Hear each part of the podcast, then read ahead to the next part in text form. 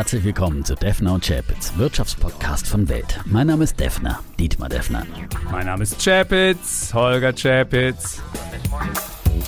Die im Podcast besprochenen Aktien und Fonds stellen keine spezifischen Kauf- oder Anlageempfehlungen dar. Die Moderatoren und der Verlag haften nicht für etwaige Verluste, die aufgrund der Umsetzung der Gedanken oder Ideen entstehen. Episode 269, mm. lieber Defner. Und heute müssen wir heute. mal weniger über uns, unsere Streitkultur und über unsere Bubble reden. Heute müssen wir mehr über den Standort Deutschland reden. Da gab es so viele negative Schlagzeilen und so viel ja, wenn ich, wenn, ich, wenn ich zwei Artikel von Chapitz an einem Tag kriege, dann muss es schlecht für Deutschland aussehen. Dann steht zwei schlecht Push-Artikel auf mein Handy. Hast du zweimal? Tschack, ja, oh. gestern. Ja. Warum dieser Index? Und Habeck war auch mit drin. Das ist Deutschland ich habe den Habeck, Habeck nicht reingemacht, ja, Überschrift. Äh, es, ging um, es ging um den IFO-Index, den neuen. Der war auf den tiefsten Stand seit äh, in diesem Jahr gefallen, sogar seit November 2022. Und ähm, es ähm, war sogar der stärkste Einbruch bei der Ausblickkomponente. Und das ist natürlich jetzt nicht dazu angetan, zu erwarten, dass im zweiten Halbjahr jetzt das große Wachstum ausbricht. Und der Habeck hatte ja vor kurzem noch gesagt, ja, es geht wieder richtig los mit Deutschland. 0,4 in diesem und nächsten 1,6 bis 1,9 Prozent Wachstum. Und wenn man naja, diese Daten das war damals sieht, in Line mit den Wirtschaftsprognosen auch. Nee, das war vor kurzem noch, als er im Osten stand und da eine Rede gehalten hat. Ja, aber das, das war, vor zwei Wochen noch. des Wirtschaftsministeriums. Es war vor zwei Wochen noch, das als er halt stand. die aktuelle amtierende Wirtschaftsprognose des Wirtschaftsministeriums. Sie machen ja auch nicht jede Woche eine neue ja, Prognose. Ja, aber da muss ich mich nicht so ein Wirtschaftsinstitut. Aber da muss ich mich nicht so optimistisch dahinstellen und sagen, ja, nächstes Jahr da könnte es noch 1,6 bis 1,9 werden und dieses Jahr. Also man kann es zumindest dann ein bisschen defensiver formulieren und jetzt diese neuen diese neuen Zahlen, die man bekommen hat. Und was noch, was ich noch viel frustrierend, es gibt ja auch noch so Beschäftigungszahlen und danach sind im öffentlichen Dienst Beschäftigungswachstum 2,1 Prozent, 106.000 Leute dazugekommen. Jetzt ja, kann man ja sagen, okay, bevor ihr jetzt rumnölt und sagt, na, wir wollen ja auch Schulen und Kitas haben. Ja, ich habe dann nachgeguckt, 24.400 äh, äh, Beschäftigte mehr in Schulen und 10.600 äh, in Kitas.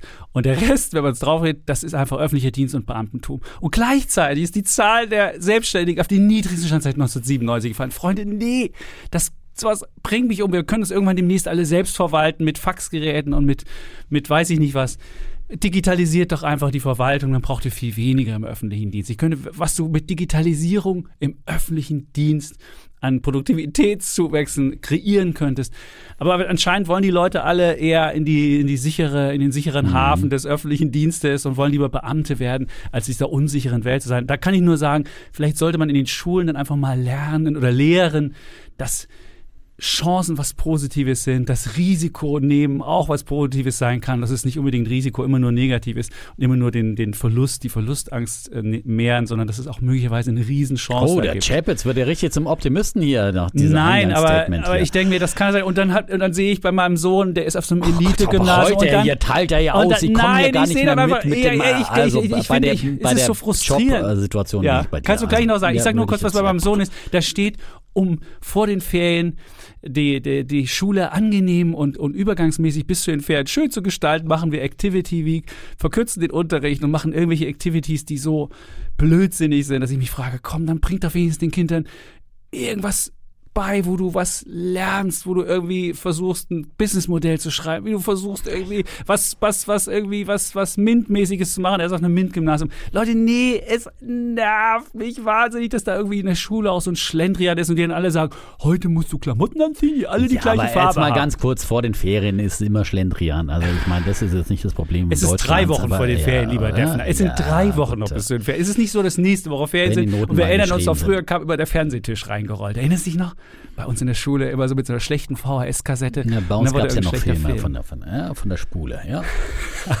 okay, gut. So, du wolltest zu den Zahlen, so. zu Beschäftigungszahlen. Ja, ich schweige jetzt mal. Mit der, der Kollege hier hat er wieder. Es frustriert äh, mich so. Es frustriert also mich Beschäftigen so. bin ich absolut bei dir. Äh, Aufbau im öffentlichen Dienst, also klar, bei, bei Lehren und äh, Kita-Personal äh, wunderbar, aber alles andere muss einfach, muss in der Tat digitalisiert werden, bin ich absolut bei dir.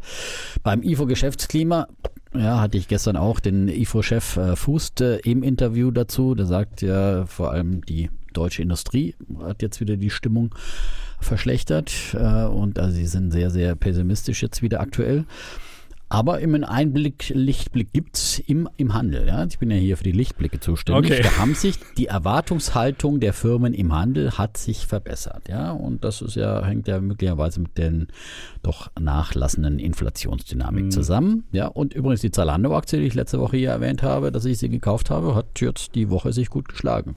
Hat sie? Auch an diesem Dienstag wieder vorne mit dabei im DAX. Also Während der DAX schlägt sich ja alles andere als gut. Das ist ja hat ja ein eine Index. sehr, sehr schlechte Woche hinter sich. Ja, und 3, sagen, irgendwas im nachdem ich aus dem Urlaub hier zurückgekommen bin, ging es nur abwärts. Ja, aber, Genau.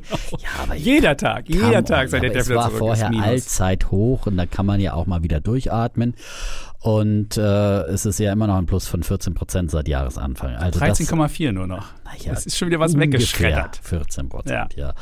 Ähm, also da kann man wirklich nicht meckern. Ähm, und Meckern. wer hätte das am Anfang des Jahres erwartet? Und äh, ja, vielleicht geht dann, jetzt geht ein bisschen die Rezessionsangst rum. Ähm, das IFO-Institut hatte ja dann vor dem IFO-Geschäftsklima schon äh, seine Prognose auch gesenkt auf minus 0,4 Prozent. Mhm. Auch dazu hatte ich den IFO-Konjunkturchef im Interview.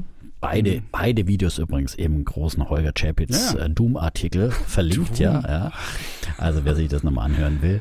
Ja. Ähm, und der sagt da zum Beispiel für die Gründe seiner, seiner Prognose-Senkung, dass zum Beispiel einfach im Bau hätten sie halt äh, bei der letzten Prognose noch erwartet, dass sich da die Lage etwas verbessert und äh, da sehen sie jetzt überhaupt keine Verbesserung.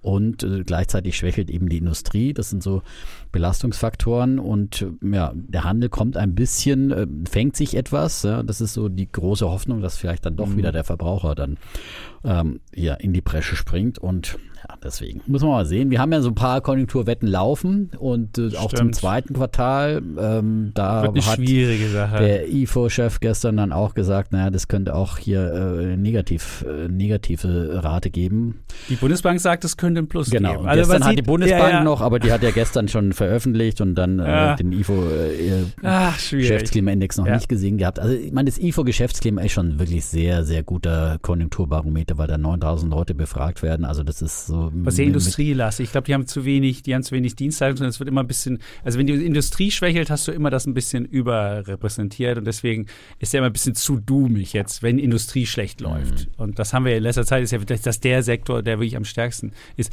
Aber wenn du sagst Bau und dann sehe ich da die, die Statistisches Bundesamt hat diese Woche die Zahlen für die Nettozuwanderung in Deutschland. 1,5 Millionen Zuwanderung netto.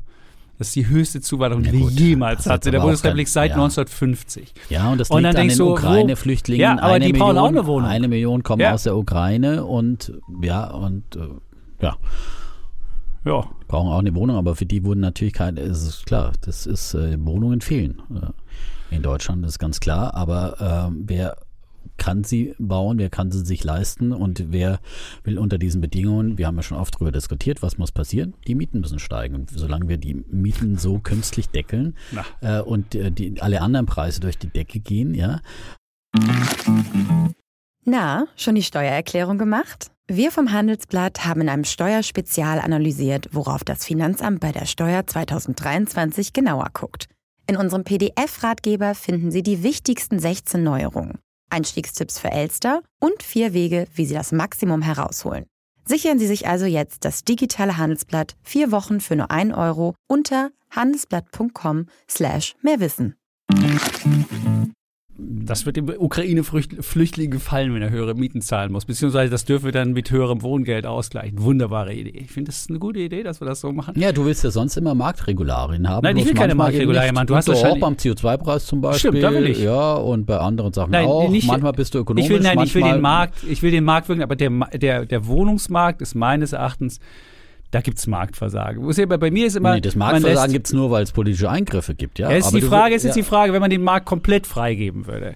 Und gegenüber, die Frage ist, wenn der Markt freigegeben wird, gibt es dann, gibt's dann, gibt's dann die Angst, dass man Versagen hat. Und ich würde sagen, beim Wohnungsmarkt ist es leider so. Und jetzt haben wir in den letzten Wir- Jahren so viel Versäumnisse gehabt. Wenn du ihn jetzt freigibst, hast du einfach nur höhere Mieten und hast nicht eine neue Wohnung mehr gebaut. Weil bevor du, Dann- bevor hast du das sie noch nicht anreizt, gebaut, aber du wirst, Ja, würdest dann natürlich. äh, der Anreiz würde auch noch nicht so ja, stark ja, natürlich steigen würde es nicht so von heute auf Nee. morgen so äh, äh, gehen und dass du auf einen vom Himmel dann irgendwie eine So neue es. Wohnungen fallen. Du hättest ja erstmal nur für alle Mieter, alle Vermieter dieser Welt hättest du einfach eine kleine meine Vorstellung. Ich kann es verstehen, du bist, du bist Vermieter, da hätte ich auch Bock drauf, dass man es freigibt, damit man einfach mal einen kleinen, einen kleinen warmen Regen bekommt. Aber dann hättest du wieder deine Handels, dann könntest du deine Handelsfreunde fragen, dann wären die auch nicht mehr so optimistisch, weil wenn du jetzt den Leuten noch Kaufkraft ziehst, nachdem sie jetzt schon Ja. ähm, so viel ausgegeben haben für, für, für Inflation. Und dann würden natürlich noch mehr die AfD wählen, ist ja klar. Wobei, das sind ja eher die Hausbesitzer, die im Landkreis Sonneberg. da- Haben die? Haben Ja, die überhaupt Hausbesitzer? Gibt es da viele Hausbesitzer? Ich habe keine Besitzer, Ahnung. nicht Besitzer? Besitzer. Nein, Ja, ja, Besitzer. der Landkreis? Sonneberg ist ja wohl in Thüringen einer der äh, wirtschaftlich äh, ähm, prosperierendsten, also der gut, die gut dastehende, ist ein ländlicher Ja. Landkreis und da gibt es sehr viele Eigenheimbesitzer und na klar wurden die dann von den Heizungsplänen da etwas äh, überrumpelt. Äh, aber Habimus Heizungsgesetz, es ist ja jetzt wohl in trockenen Tüchern, wir kennen noch keine Einzelheiten an dieser Stelle, aber das könnte ja auch ein Faktor sein, der bisher die Konjunktur belastet hat und äh, dann auch wieder für Erleichterung sorgt, wenn dieses Thema jetzt mal vom Eis ist und Das äh, Thema vom Eis heißt dann bestimmt, wir verschieben es. Mit der es Heizung. gibt ja viel, ja, würde ich, es gibt ja, würde ich, würde ich denken, die sagen einfach, ja, haben wir es- Übergangsfristen bis 2000. Ja, es gibt im irgendwann. Einzelnen viele Übergangsfristen, aber für Neubau und Neubaugebiete äh, nicht. Aber wie gesagt, wir brauchen jetzt nicht diskutieren, wir Nee, kennen nicht die schon. Einzelheiten, ähm, aber es wird so ein bisschen entspannter geregelt, Mhm. ja. Und das hat auf jeden Fall der Konjunktur auch nicht geholfen, ja, und auch nicht äh, der politischen Großwetterlage. Aber ich meine, wenn, ja, zu, zu Sonneberg, da wurde ja dann plakatiert, raus aus dem Euro, Friedensverhandlungen mit der Ukraine jetzt und alles Dafür haben die alles gestimmt? so, ja, dafür haben die alles In gestimmt. Sonneberg. stimmt, in Vielleicht wollen die Sonneberg. Freistaat Sonneberg ja, Vielleicht wollen die so ein bisschen, ja, ja der Landrat eine äh, kleine wird, sich, wird, wird jetzt Sonneberg demnächst unabhängig erklären und dann vielleicht folgt als nächstes das Referendum, ob man sich denn dem Putin-Reich anschließen möchte, möglicherweise. Ah, bin ich mir nicht sicher, ob das jetzt noch so appealing ist, wenn die selbst in- intern es nicht hinbekommen. Ja, wo man nicht so richtig weiß, wie da die Lage ist. Auch das ist sehr unübersichtlich, ähm, die Lage. Ja. Naja, also, das war auf jeden Fall eine Protestwahl und wie man, wie gesagt, an der Plakatierung lesen kann, für die ein Landrat überhaupt nicht zuständig ist, also für die, für die Themen, ja. Mhm. Äh, ja, Und vielleicht gibt es ja dann die große Enttäuschung, wenn dann in sechs Jahren Sonneberg immer noch mit dem Euro bezahlen muss, ja. Vielleicht kann. Sonneberg demnächst mit dem digitalen Euro bezahlen. Das wäre ja dann auch schon was. Ähm, Ich glaube nicht, dass das äh, die Ja, AfD-Programmatik ungefähr äh, so, wir springen hin und her. Also Nein. wir haben so ein bisschen über Konjunktur gesprochen. Äh, in der Tat, die Lage verdüstert sich so ein bisschen, aber ich bleibe natürlich So ein bisschen. Die Lage So ein sich äh, äh, Ja. dramatisch, würde ich mal sagen. dramatisch, minus 0,4 Ja, aber du musst doch mal, du musst aber, ich sage ich sag nochmal, wenn du eine Zuwanderung von so vielen Leuten hast, gut, wir haben auch eine Abwanderung, dummerweise, es gibt immer mehr Deutsche verlassen nämlich auch Deutschland und man hat irgendwie das Gefühl, dass die Leute, die mehr zum Bruttoinlandsprodukt beitragen, gehen und Leute, die möglicherweise nicht so viel zu beitragen, kommen. Das ist so ein bisschen negativer Saldo. Also man kann das dann wahrscheinlich nicht ja, es aufeinander kommen jetzt aufrechnen. halt Kriegsflüchtlinge, weil in einem äh, angrenzenden Land ein, ein furchtbarer Krieg herrscht, ja. Und das ist eine Million, das ist natürlich ein großer aber Sondereffekt. der Zuzug ja. aus dem Ausland ist 2,7 Millionen, lieber Defner, wenn ich es noch mal kurz erwähnen darf. Was Also, heißt das? In Wir haben einem Jahr? 2,7 Millionen Menschen sind im vergangenen Jahr dazugekommen und 1,2 Millionen Menschen sind aus Deutschland ausgewandert. Macht einen Saldo von plus 1,5 Millionen. Und wenn ich jetzt sage, wenn die Bevölkerung um 1,5 Millionen, jetzt muss man natürlich noch die abrechnen, weil es gibt mehr Tote in Deutschland als mehr Geburten. Also insofern haben wir dann auch noch ein bisschen was weg. Also haben wir insgesamt ungefähr 1,1 Millionen Bevölkerungszuwachs. Und für diesen 1,1 Millionen Bevölkerungszuwachs hat es kein Wachstum gegeben. Und das finde ich frustrierend, wenn ich eine, weil, weil einfach Bruttoinlandsprodukt ist ja Zahl der Leute mal Output der Leute. Und wenn ich mehr Leute habe, sollte es eigentlich auch mehr Output geben. Aber irgendwie scheint das noch nicht so weit. Deswegen kann ich nur sagen, jetzt müssen wir es echt weiß, schaffen, die alle ja. in diesen Arbeitsmarkt zu kriegen. Integration, Integration, Absolut. Integration. Und das Da muss einfach gehen. Und es Ja. kann nicht sein, dass die Leute keinen Job kriegen, weil sie keine Arbeitserlaubnis kriegen oder was Genau. auch immer. Diese Ausreden will ich nicht mehr hören. Das muss irgendwie gehen. Und wenn die Leute in der Verwaltung dazugekommen sind, um da den, die Integration voranzubringen, da würde ich sogar sagen, dann könnt ihr gerne auch die Leute in die Verwaltung, die dazugekommen sind, dazu nutzen, dass wir irgendwie eine Integration hier hinbekommen. Aber das muss irgendwie hin. Also es, das ist wirklich, ich finde das frustrierend, wenn du so viele Leute dazu bekommst und trotzdem nicht wächst. Und das, das ist, das ist nicht cool. Das ist, es ist schlecht. Ja, dass die erstmal, wie gesagt, dass es natürlich dauert, bis äh, neue Leute in den Arbeitsmarkt integriert werden und dann wirklich äh, beitragen können. Das ist richtig, aber absolut. Man muss hier überall schneller werden. Deutschland-Tempo ist in allen Bereichen das neue Deutschland-Tempo, würden wir gibt's gerne nicht. sehen. Es gibt es nur in einem Bereich bisher. Das waren diese komischen, die komischen LNG-Terminals. Das ist das einzige Deutschland-Tempo, was wir hatten. Und sonst gab es nie wieder Deutschland-Tempo. Ich wüsste nicht, wo es sonst noch Deutschland-Tempo gibt. Gib mir noch zwei Beispiele. Das einzige, was war, diese Terminals. Und das war alles. Und sonst Danach haben wir nie wieder was von Deutschland-Tempo gehört, gesehen, irgendwas gehabt, oder? Defner, hast du was? Deutschland-Tempo? Fällt mir so spontan Bei der. Bahn wird bei 2100, die dann Ach, auch die Bahn 5G fehlt an Bord haben. Ich weiß nicht, was man noch alles hat. Also ich sehe kein Deutschland-Tempo. 5G Aber kommt an Bord. Das weiß ich noch, diese Zeile. Toll.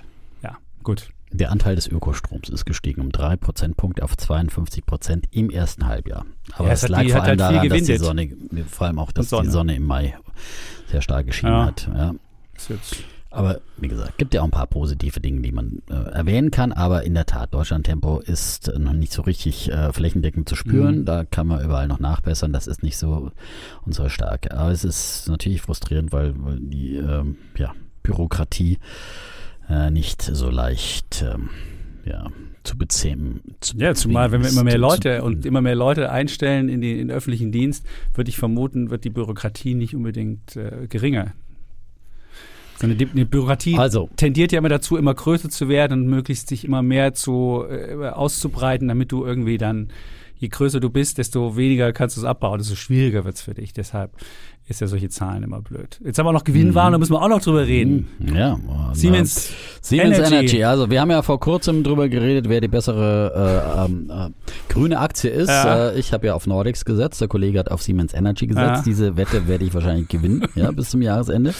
Äh, Sieht so aus. Siemens so Energy am äh, Donnerstagabend und am Freitag hat sie dann an der Börse durchgeschlagen mit minus 37 Prozent. Ja, Prognose komplett äh, vom Markt genommen und man hat offenbar äh, ja, fundamental ist, äh, weiß ja gar kein Wort mehr, was, was da los ist bei der Windkrafttochter Siemens Gamesa, die man ja erst komplett übernommen hat und jetzt äh, bemerkt, man hat einen Scherbenhaufen übernommen. Äh, das ist ja wirklich äh, dramatisch, was da los ist. Man hat sowohl Probleme mit den bereits installierten Windkraftanlagen an Land und weiß nicht, was da für Haftungssummen in den nächsten, ja, schon fast sagen, Jahrzehnten auf einen zukommen.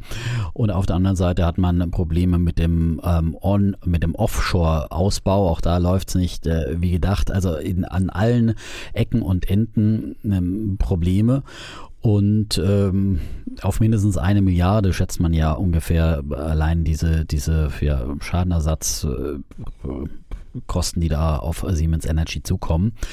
Auf der anderen Seite muss man sagen, äh, mich hat's ja gestern schon ein bisschen in den Finger gejuckt. Äh, Wenn ich jetzt irgendwie so Cash gehabt hätte, dann hätte ich da ein bisschen zugegriffen.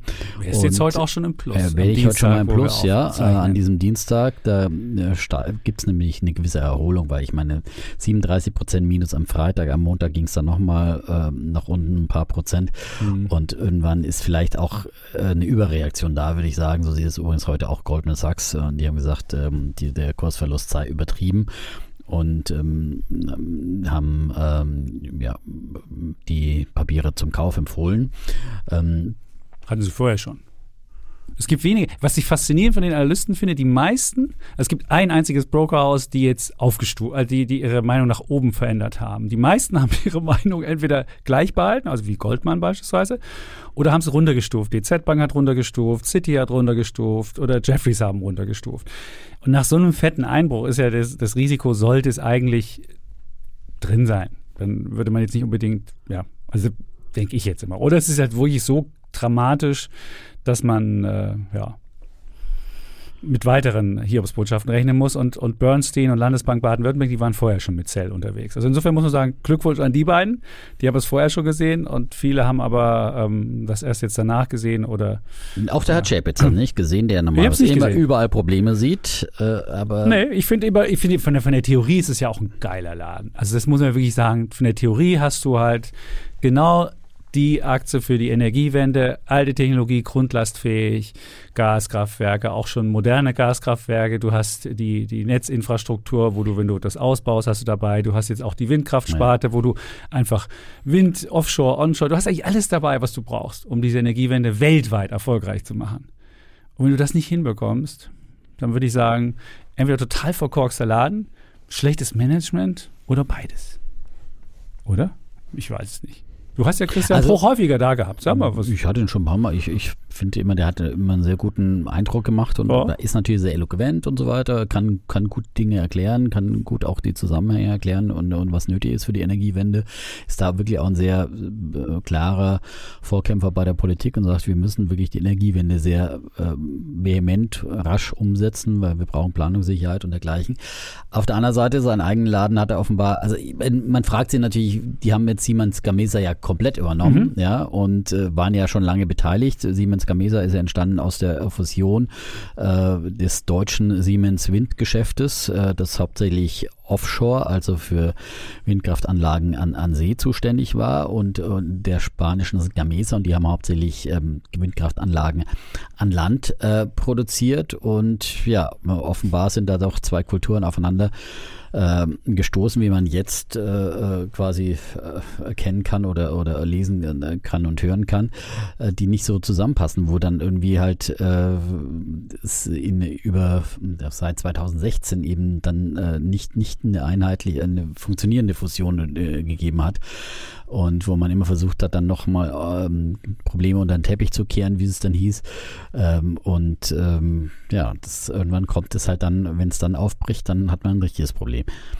Aber haben die jetzt, sind das jetzt zwei Unternehmensteile, die haben die nicht eine Zentrale dann? Oder wie? Ich, ja, ich das schon, aber, aber offenbar gibt es ja dann immer bei, äh, unterschiedliche schlechten Fusionen, Zuständigkeiten. okay. Ja, bei, bei- und ich meine, du weißt du, das oft bei, bei bleiben ja die Kulturen, wenn man das nicht schafft, irgendwie Mhm. eben das äh, gut zu managen, eine Fusion.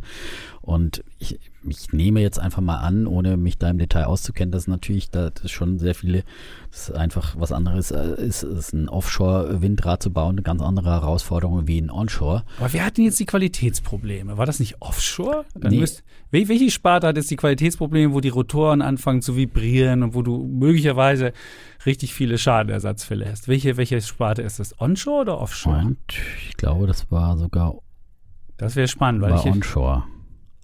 Okay, dann wären es also, dann sind es die Spanier. Oder ich weiß nicht, keine Ahnung, wer jetzt die Qualitätsmängel zu vertreten hat. Hm, kann ich jetzt nicht. Gut. Wir, wir werden es irgendwie äh, nachreichen im Zweifelsfall in der, in der kommenden Woche, wer jetzt die Qualitätsprobleme hat.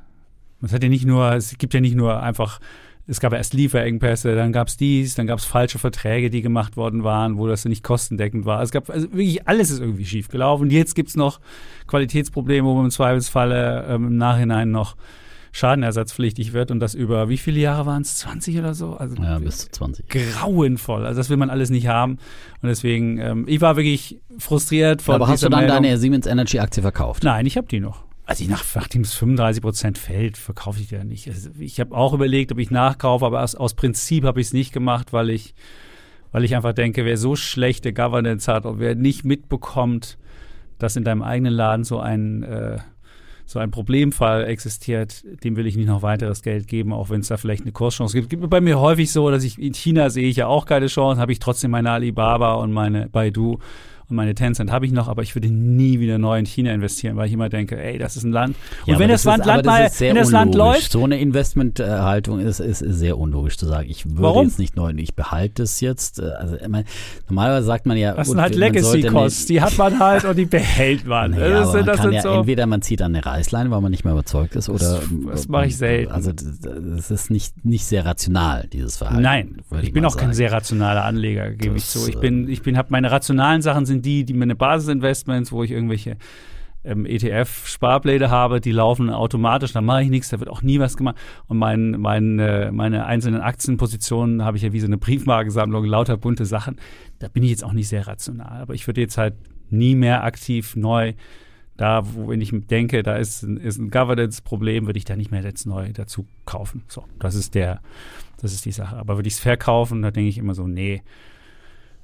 Es muss ja auch, vielleicht gibt es auch wieder eine Erholung und vielleicht war es alles nicht so schlimm oder ich weiß es nicht. Aber es ist, es war ja so, dass sogar, zumindest hat es eine Bloomberg-Geschichte geschrieben, dass es einzelne Private Equity Gesellschaften wie KKR gab und andere, die wollten den Anteil von Siemens noch an Siemens Energy kaufen und sind dann da hingegangen und haben dann mal in die Bücher geguckt und haben dann wohl festgestellt bei einer Due Diligence, die haben das wohl gemacht, dass es da Probleme gibt.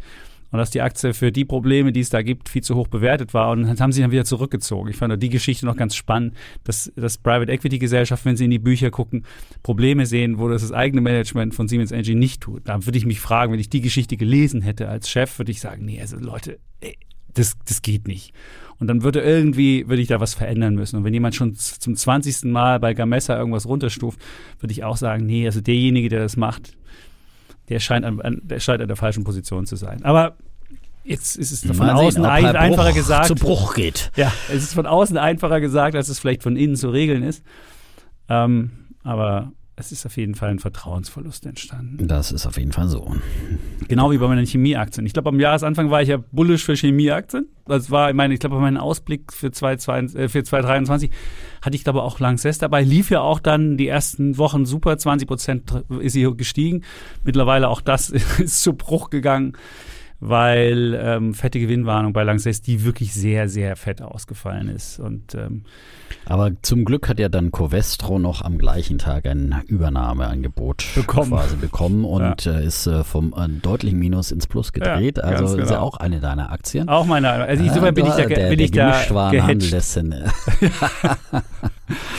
Ja, das ist ähm, die, die, ähm, Also so schlecht können die Unternehmen dann auch nicht sein. Wenn, äh, Nein, die haben natürlich- die haben natürlich was. Interessieren, aber es ist natürlich ein zyklisches Geschäft, die Chemie, das wissen wir schon immer. Und ähm, aber wenn du jetzt als, als, äh, als äh, mittelöstliches oder als, wo, ich glaube aus Dubai kommen die oder Abu Dhabi oder irgendwie, also wieder ein Ölkonzern bist und du sagst, ich will meine Wertschöpfungskette vergrößern und will ein bisschen was veredeln, will ich nur doofes Öl aus dem Boden holen, sondern will auch noch das Öl gleich in meiner eigenen Bude verarbeiten können, dann ist es natürlich super, wenn du so ein, so ein, so ein Covestro hast und die ja auch dabei äh, sind, äh, sich, sich grün umzubauen und so weiter. Das kann dir dann auch als, als Unternehmen helfen, der du jetzt gerade noch im, im, im einfachen im Ölgeschäft bist. Und das ist natürlich für dieses attraktiv, glaube ich, sofort. Und für Covestro wäre es eigentlich auch attraktiv, weil sie dann günstig die Rohstoffe bekämen.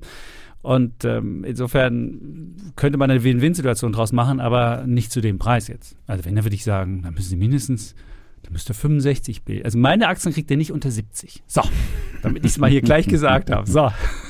gibt es dann die letzten paar, die noch auf dem Markt sind, die gern Hand Guck mal, Ja. Covestro. Ich habe mich übrigens schweren Herzens von äh, meinen Tesla-Positionen getrennt. Ja, Hast du? Habe ich letzte Woche, weil ist, die ist mir wirklich zu zu äh, schnell zu steil gestiegen und ähm, habe dann, glaube ich, am Mittwoch war es, glaube ich, so irgendwie Gute Entscheidung. Ja, kurz bevor der Barclays-Mann kam und Genau, runtergestuft hat. kurz bevor die alle anderen Stefan. runtergestuft haben, Ja. weil es ist, ich meine, es ist immer noch mal ein Tag, jedes Mal noch hoch. Dann dachte ich, bei, bei Tesla bin ich ja auch immer ein bisschen mehr auch auf der Trading-Seite und ähm, die ist ja so super gut gelaufen seit, seit Jahresanfang. Jetzt hast du wieder Und, Liquidität. Was machst du denn jetzt naja, damit? ich habe ich hab ein bisschen was auf verschiedene Positionen verteilt und Okay. ähm, von daher nicht, nicht jetzt groß irgendwelche äh, neuen Sachen gemacht. Eine Sache noch habe ich gemacht, genau, die ähm, verrate ich dann bei meinem Bullen der Woche. Ähm, aber, und ich hatte mir wirklich überlegt, ob ich jetzt VW da mal zugreife, weil die schreit einen ja schon fast an, Ja. ja, äh, von billiger Bewertung, ja, aber und auf der anderen Seite Sie wird immer billiger. Die, Sie wird immer billiger. weil die Zweifel einfach und jetzt gab es wieder einen großen äh, Investorentag und mit äh, tollen Renditezielen, die da ausgegeben wurden, allein sie glaubt keiner. Und Mhm. ich frage mich einfach, warum die damals den Herbert Dies vom Hof gejagt haben, weil der hat ja genau diese Probleme immer benannt und Aber der gesagt, hat's nicht wir müssen, hingekriegt. ähm, ja, Aber der war einfach, die Aber Probleme zu halt- benennen ist das eine. Naja, aber er hat halt, äh, ja, aber er hat halt immer auch, weil er ein bisschen zu radikal war und zu fordernd und äh, dann eben immer auch die, die Arbeitnehmervertreter sofort aufgeschrieben Hey, haben aber und so die, weiter. die und das Software haben sie bis heute nicht. Die, die haben eine riesen, ja, die haben eine riesen genau. Software-Schmiede gebaut. Was das heißt stimmt, funktioniert? Das hat er nicht. Ja, gut, das Alter, habe ich auch. ey, weil ja, wenn, du, wenn du eine Ja. Elektro-Company werden willst und dann die Software nicht hinbekommst und obwohl du so viel, so Genau. viel da rein investierst, dass du wahrscheinlich besser dir irgendwie ein Softwareunternehmen in Amerika hättest kaufen sollen, als es selbst so aufzubauen, dann muss man sagen, leider gescheitert. Also man unabhängig von, sagen. von Naja. allen Sachen, die du mit den, mit den Gewerkschaften dich natürlich.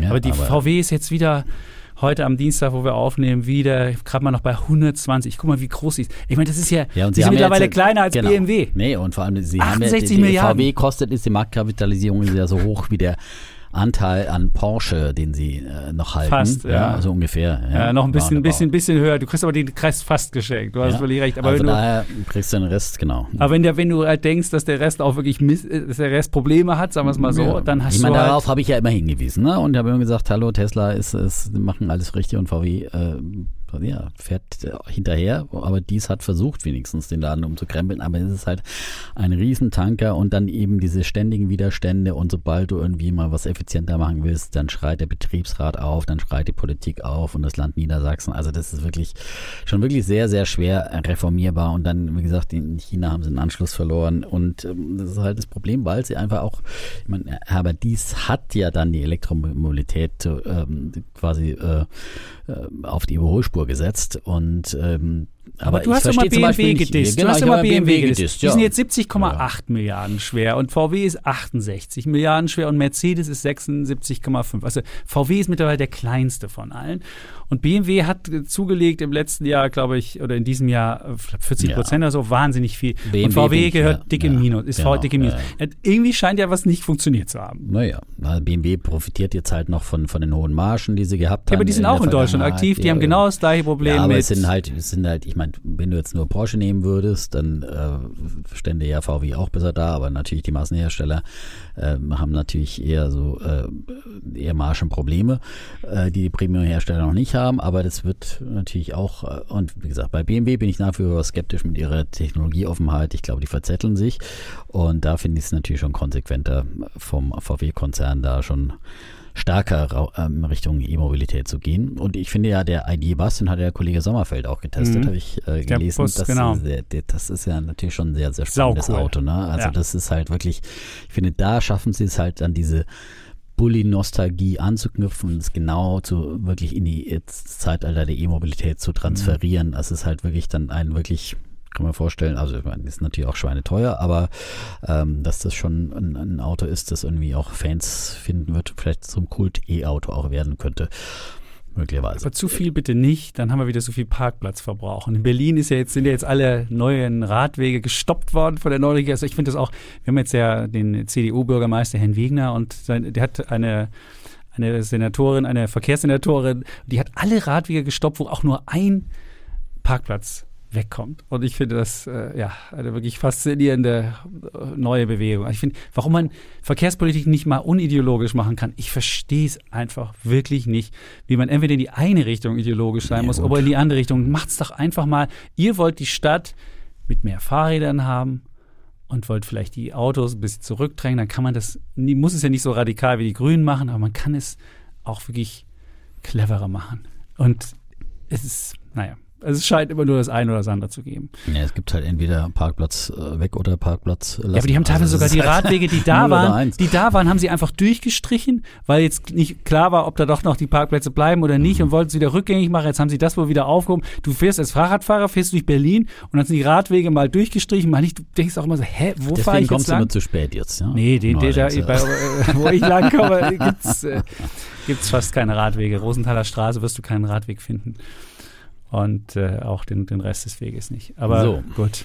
Jetzt haben wir eigentlich schon die, die Welt ein Vorrede bisschen gehalten. umrennen, um, umrundet und Ja. umrandet, ja, und die Vorrede gehalten und ähm, dann können wir mal uns unseren Rubriken uns widmen. Sehr gut. Ich würde ja anfangen quasi. Musst du ja auch, du willst ja auch heute hier genau. ich das- will das auch Thema auch noch groß, einleiten. ja, ähm, einleiten. Und äh, mein Bär der Woche geht einmal mehr an die Briten. Ja, ich habe einfach ein Herz für sie. Ja, die haben nämlich. Was haben sie wieder äh, verkehrt letzte- gemacht? Ja, äh, Was ja, jetzt das- wieder schief? Ja, ist immer das Gleiche. Ja, es geht immer noch um den Brexit und äh, man darf, äh, man muss einfach immer wieder daran erinnern, ja, dass äh, das vielleicht keine so kluge Entscheidung war. Äh, Am 23. Juni 2016 nämlich war dieses Referendum, in dem dann knappe Mehrheit der Briten für den EU-Austritt gestimmt hat und das hat sich jetzt eben zum siebten Mal schon gejährt und 2020 erst wurde ja der Austritt dann vollzogen.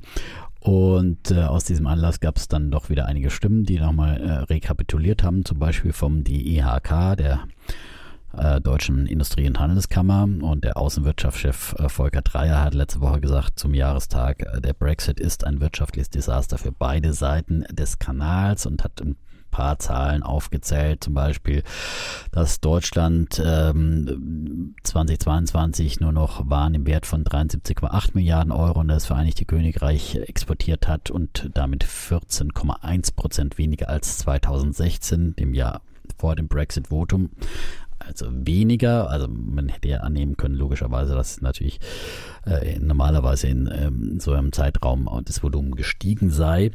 Und äh, 2016 war ähm, Großbritannien noch der drittwichtigste Exportmarkt Deutschlands äh, und 2022 auf Platz 8 abgerutscht. Als Handelspartner sieht es sogar noch mal krasser aus.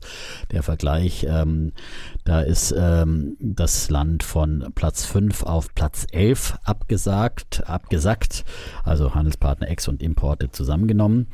Äh, dann haben die Direktinvestitionen in Großbritannien äh, von Deutschland abgenommen und vieles, vieles mehr.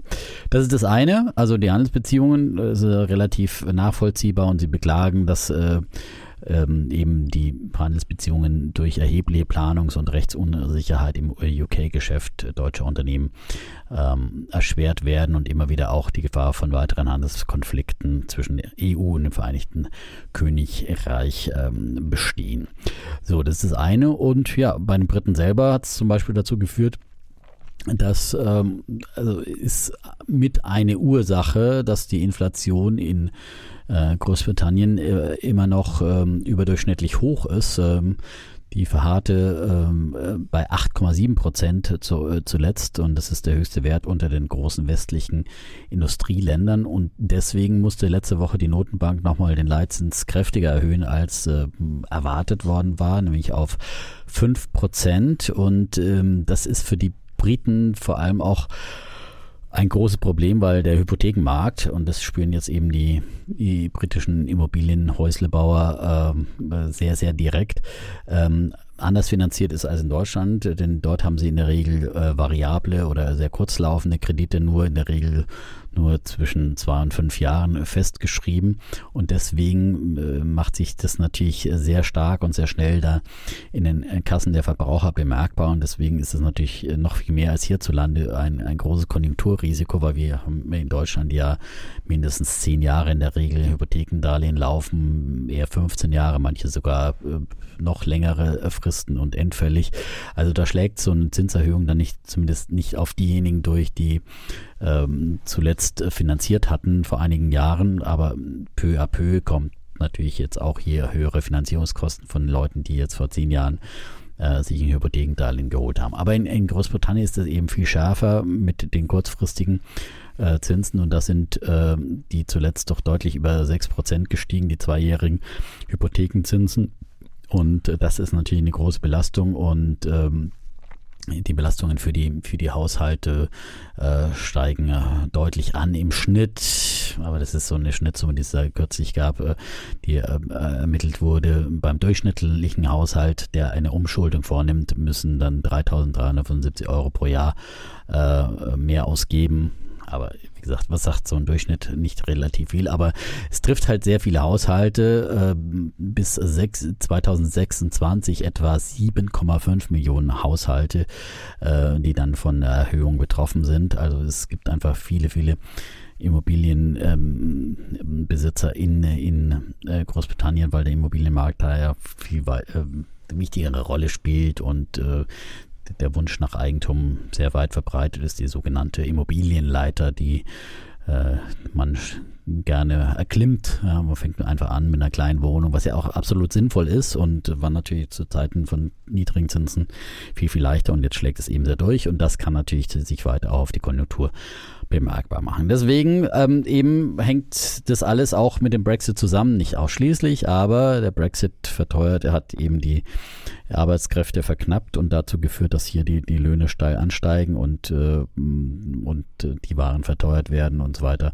Und äh, deswegen mein Bär der Woche für die Briten und ihren Brexit, den sie am eigenen Leibe auch zu spüren bekommen. Das ist doch gut.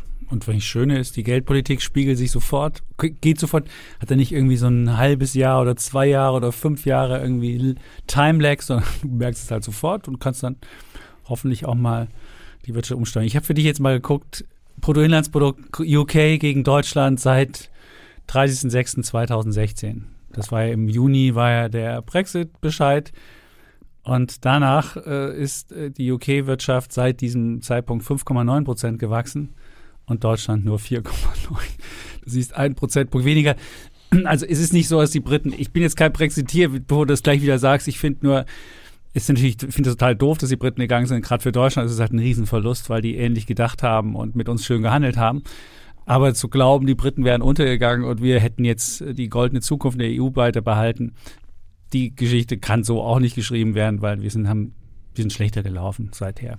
Und auch wenn man es jetzt sagt, wir gucken mal vor Corona, dann sind wir, und die haben viel schlechter Corona gemacht. Klar, die sind tiefer runtergestürzt, das stimmt.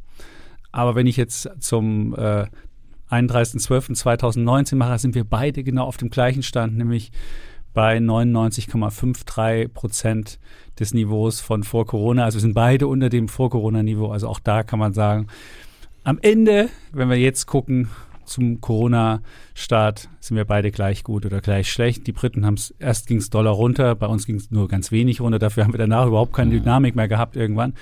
Und das haben die Briten halt besser hingekriegt, gerade zuletzt. Aber wir haben halt, wie gesagt, du hast es ja auch erwähnt, äh, viele eigene Probleme. Ja? Und Ja, ja. ansonsten könnte es bei den Briten ja viel besser laufen als Die könnten es, ja, ja, natürlich, ich, aber man kann jetzt unbestritten, kontrafaktisch ne? ist schwierig. Die Ja, haben ja, die, schwierig, die aber- Finanzierung aber- ist ja die gleiche. Die, die haben ja ihre eigene Währung, haben sie ja trotzdem, auch wenn sie einen Brexit nicht gehabt hätten, hätten sie die eigene Währung gehabt. Sie hätten die eigene, sie hätten die, die, die kurzfristige Finanzierung der Immobilien hätten sie auch, auch mit, ohne Brexit gehabt. Also man kann es jetzt nicht sagen, wer jetzt die Inflation. Hätten natürlich äh, auch Inflation so gehabt, aber das ist ja bloß der, der Ticken mehr, der jetzt überdurchschnittlich ist, ja. äh, Und, äh, der vielleicht das fast zum Überlaufen bringt. Der In Flügelschlag Deutschland des sind wir bei, bei Schmetterlings. 6 Prozent und der zum ähm, Chaos bei der, führt. zuletzt Ja. ist bei der Inflation gewesen 6,1 Prozent und hier 8,7. Mhm. Das ist natürlich schon ein, großer Unterschied. Ne? Also der, und wie gesagt, wenn er vor allem durchschlägt auf die Immobilienbesitzer sofort, dann ist es natürlich, äh, und die haben ja auch zum Beispiel Probleme mit, ähm, die, denen stehen ja das, der Heizhammer erst noch bevor, äh, die haben ähnliche Probleme äh, in Mhm. Deutschland, das sind die ähm, Die sind viel schlechter Gebäude, gedämmt. äh, Da zieht jeder, der da war, der war in Schottland, der hört doch diese Fenster, die so komisch wackeln, runter haben ein macht. bisschen mehr Wärmepumpen schon, aber äh, Ja, aber- ist, aber die sind viel das schlechter gedämmt als Deutschland. hinterher Im, Im Gebäudesektor sind andere europäische Ja. Länder viel, viel weiter. Gut, dann komme ich mal zu meinem, auch zu meinem Bär der Woche. Ich finde, äh, wenn wir jetzt hier bei Bären sind, würde ich auch meinen Bär nehmen. Und zwar kriegt das Landgericht München meinen Bär der Woche. Ui, ui, ui. Ähm, und zwar geht es um den Volkswagen-Abgasskandal. Und da ist es meines Erachtens zu einem der schmutzigsten Deals in einem der größten Wirtschaftsskandale der Nach Nachkriegsgeschichte gekommen. Worum es geht, worum geht's? Ähm, Volkswagen-Abgasskandal, da ist jetzt auch, da gab es jetzt einen ähm, ersten, erstes Urteil gegen den äh, früheren Audi-Chef Hubert Stadler. Der ist jetzt wegen äh, Betrugs verurteilt worden und ähm, wenn man sich jetzt mal anguckt, was hat er denn gekriegt, dann sieht man, oh, äh, es war eine Bewährungsstrafe und äh, er muss noch 1,1 Millionen ähm, Euro Strafe zahlen, teils an die Staatskasse, teils an gemeinnützige Organisationen. Aber ähm, die Bewährungsstrafe von einem Jahr und neun Monaten äh, ist so ungefähr in der Mitte das, was die Staatsanwaltschaft gefordert hat. Jetzt wird jeder sagen, oh, ist das nicht ein Mega-Skandal, der da passiert ist? Klar, man kann dem Typen jetzt nicht nachweisen, dass er, dass er bewusst gefälscht hat oder so bewusst das gemacht hat. Aber was man sicherlich sagen kann, dass zum einen der Verfahrensablauf, es gab ja so ein, äh, es gab ja zweieinhalb Jahre liefert der Prozess, das waren ungefähr, ich glaube 170 Prozesstage waren das. Und dann gab es Ende März 2023 kamen die Richter und sagten, ja, äh, wir hätten dann, wir würden dann ihre Schuld mal feststellen und würden auch sie schuldig sprechen und ihnen äh, ähm, Strafe, Gefängnisstrafe aufbrummen. Es sei denn, liebe, ähm, lieber Herr Stadler, und es gab noch zwei ex ähm, andere ähm, zwei andere ähm, hochrangige Manager von Audi. Oder ihr macht halt ein Schuldeingeständnis. Und daraufhin haben dann die, haben dann alle so eine Schuldeingeständnis gemacht. Auch Herr Stahler, der hat dann von seinem Anwalt was verlesen lassen, wo er schrieb, ja, ich hätte, ich wusste es zwar nicht, aber ich hätte es wissen müssen und ich hätte es stoppen müssen, weil das Problem war ja nicht nur, dass es, dass er, äh, klar, er, vielleicht hat er es auch nicht gewusst, aber als dann in Amerika dieser Abgasskandal ähm, ruchbar wurde und jeder wusste, dass da was schief läuft, hat er weiterhin die Autos hier verkauft. Er hätte da müssen, jetzt stoppe ich sofort alles, um eben da ganz klar das zu machen. Aber auch das hat er da versucht, ich hätte da was mehr machen müssen. Also man merkte richtig, er hat diesen Deal gemacht, weil er wusste, entweder ich gehe ins Gefängnis, wenn ich den Deal nicht mache, oder ich äh, gebe eine gewisse Schuldeingeständnis und komme dann halt so davon. Und jeder, der von außen jetzt sich sowas anguckt und denkt so, hä, so funktioniert das mit Menschen, die ganz oben sind, die sehr viel dafür bezahlt bekommen, dass sie möglicherweise auch, äh, dass sie dann auch ein Risiko tragen und dann fällt das Risiko so klein aus in so einem Riesenskandal, der getroffen worden ist. Das finde ich schon ein wirklich sehr frustrierendes Erlebnis und ist auch meines Erachtens ein Armutszeugnis für, für so einen Rechtsstaat, weil man sieht, wie, wie Spitzenmanager mit so einem Deal rauskommen. Und man muss ja schon sagen, dieser Dieselskandal auch wenn die das jetzt nicht bewusst angeordnet haben, aber wenn du irgendwie von oben ein Klima schaffst oder wenn du, wenn du ähm, eine Kultur von oben gibst, dass jemand, dass jemand äh, dann äh, bewusst äh, im Zweifelsfall auch fälschen muss, um die Ziele einzuhalten, dann ist das schon auch ein Management-Verantwortung mit. Und dann sollten die Manager auch ähm, dann dafür äh, zur Rechenschaft gezogen werden, dann nicht noch so einen schmutzigen Deal am Ende bekommen. Und das ist wirklich ein sehr äh, unbefriedigendes Geschachere, was da kam zwischen Richter, Staatsanwalt, Verteidigern und so weiter.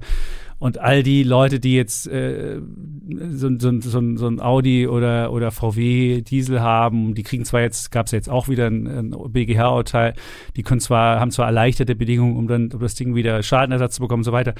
Aber es ist alles wirklich sehr frustrierende Sache und VW denn das ja bis heute die Diesel-Thematik, Auch das ist eine schöne, ein schöner Euphemismus. Ähm, und ich hätte mir da mehr, also in so großen Strafverfahren, also in Amerika würde das, würden die Manager eine viel abschreckendere Strafe bekommen, damit sowas, damit man dann eben die, die Governance verbessert und sowas nicht wieder passiert. Und wenn ich sehe, nach so einem Riesenskandal kriege ich dann irgendwas zur Bewährung, ist es nicht unbedingt abschreckend. Und deswegen gebe ich dafür fürs Landgericht München ein Bär der Woche. Klar hätten die jetzt, wenn die eine stärkere Strafe gegeben hätten, wäre das natürlich noch eine Etage höher gegangen und dann hätten sie das verteidigen müssen. Aber ich finde schon, dass ein Gericht auch so viel Corones haben muss, dass sie sagen, okay, äh, Corones heißt Corones? Heißt Ah es. ja. Genau. Dass man sagt, im Zweifelsfall lasse ich das auch nochmal von einer höheren Instanz überprüfen. Ähm, das haben sie aber nicht gemacht, sondern haben den einfacheren, äh, weiß ich nicht, Deal, schmutzigen Deal gemacht. Und das finde ich ist wirklich, und das ist auch für, einen- für einen Rechtsstaat, wenn die Leute von außen gucken, ähm, dann sagt, wir die da oben, die können sich alles erlauben. Es ist nicht unbedingt was, was dieses Vertrauen in diese Institutionen verstärgt. So. Der der So, Woche. der Bär der Woche. Ja. Ganz aktuell. Ja, kam heute am Dienstag die, ich glaube, heute am Dienstag haben die das, ähm, den Richterspruch gab's.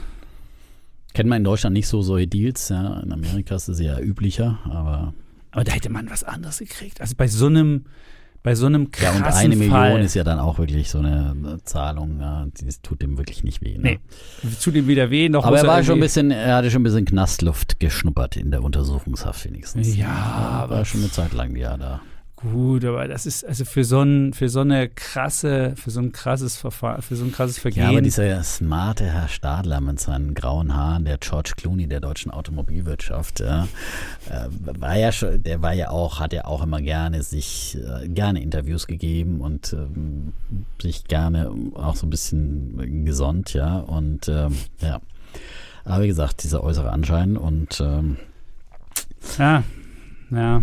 Aber mal sehen, was da noch also kommt und Stimmt, das ist- das ist ja noch nicht mal fertig, ist ja noch nicht mal durch, es geht noch weiter, obwohl Winterkorn, muss man sich ja fragen. Winterkorn, ne? aber der ist krank, da kannst du auch Ja. nicht mehr richtig was machen. Pirch ist tot. Ich meine, da ist halt wenig, es ist halt ach, ist alles.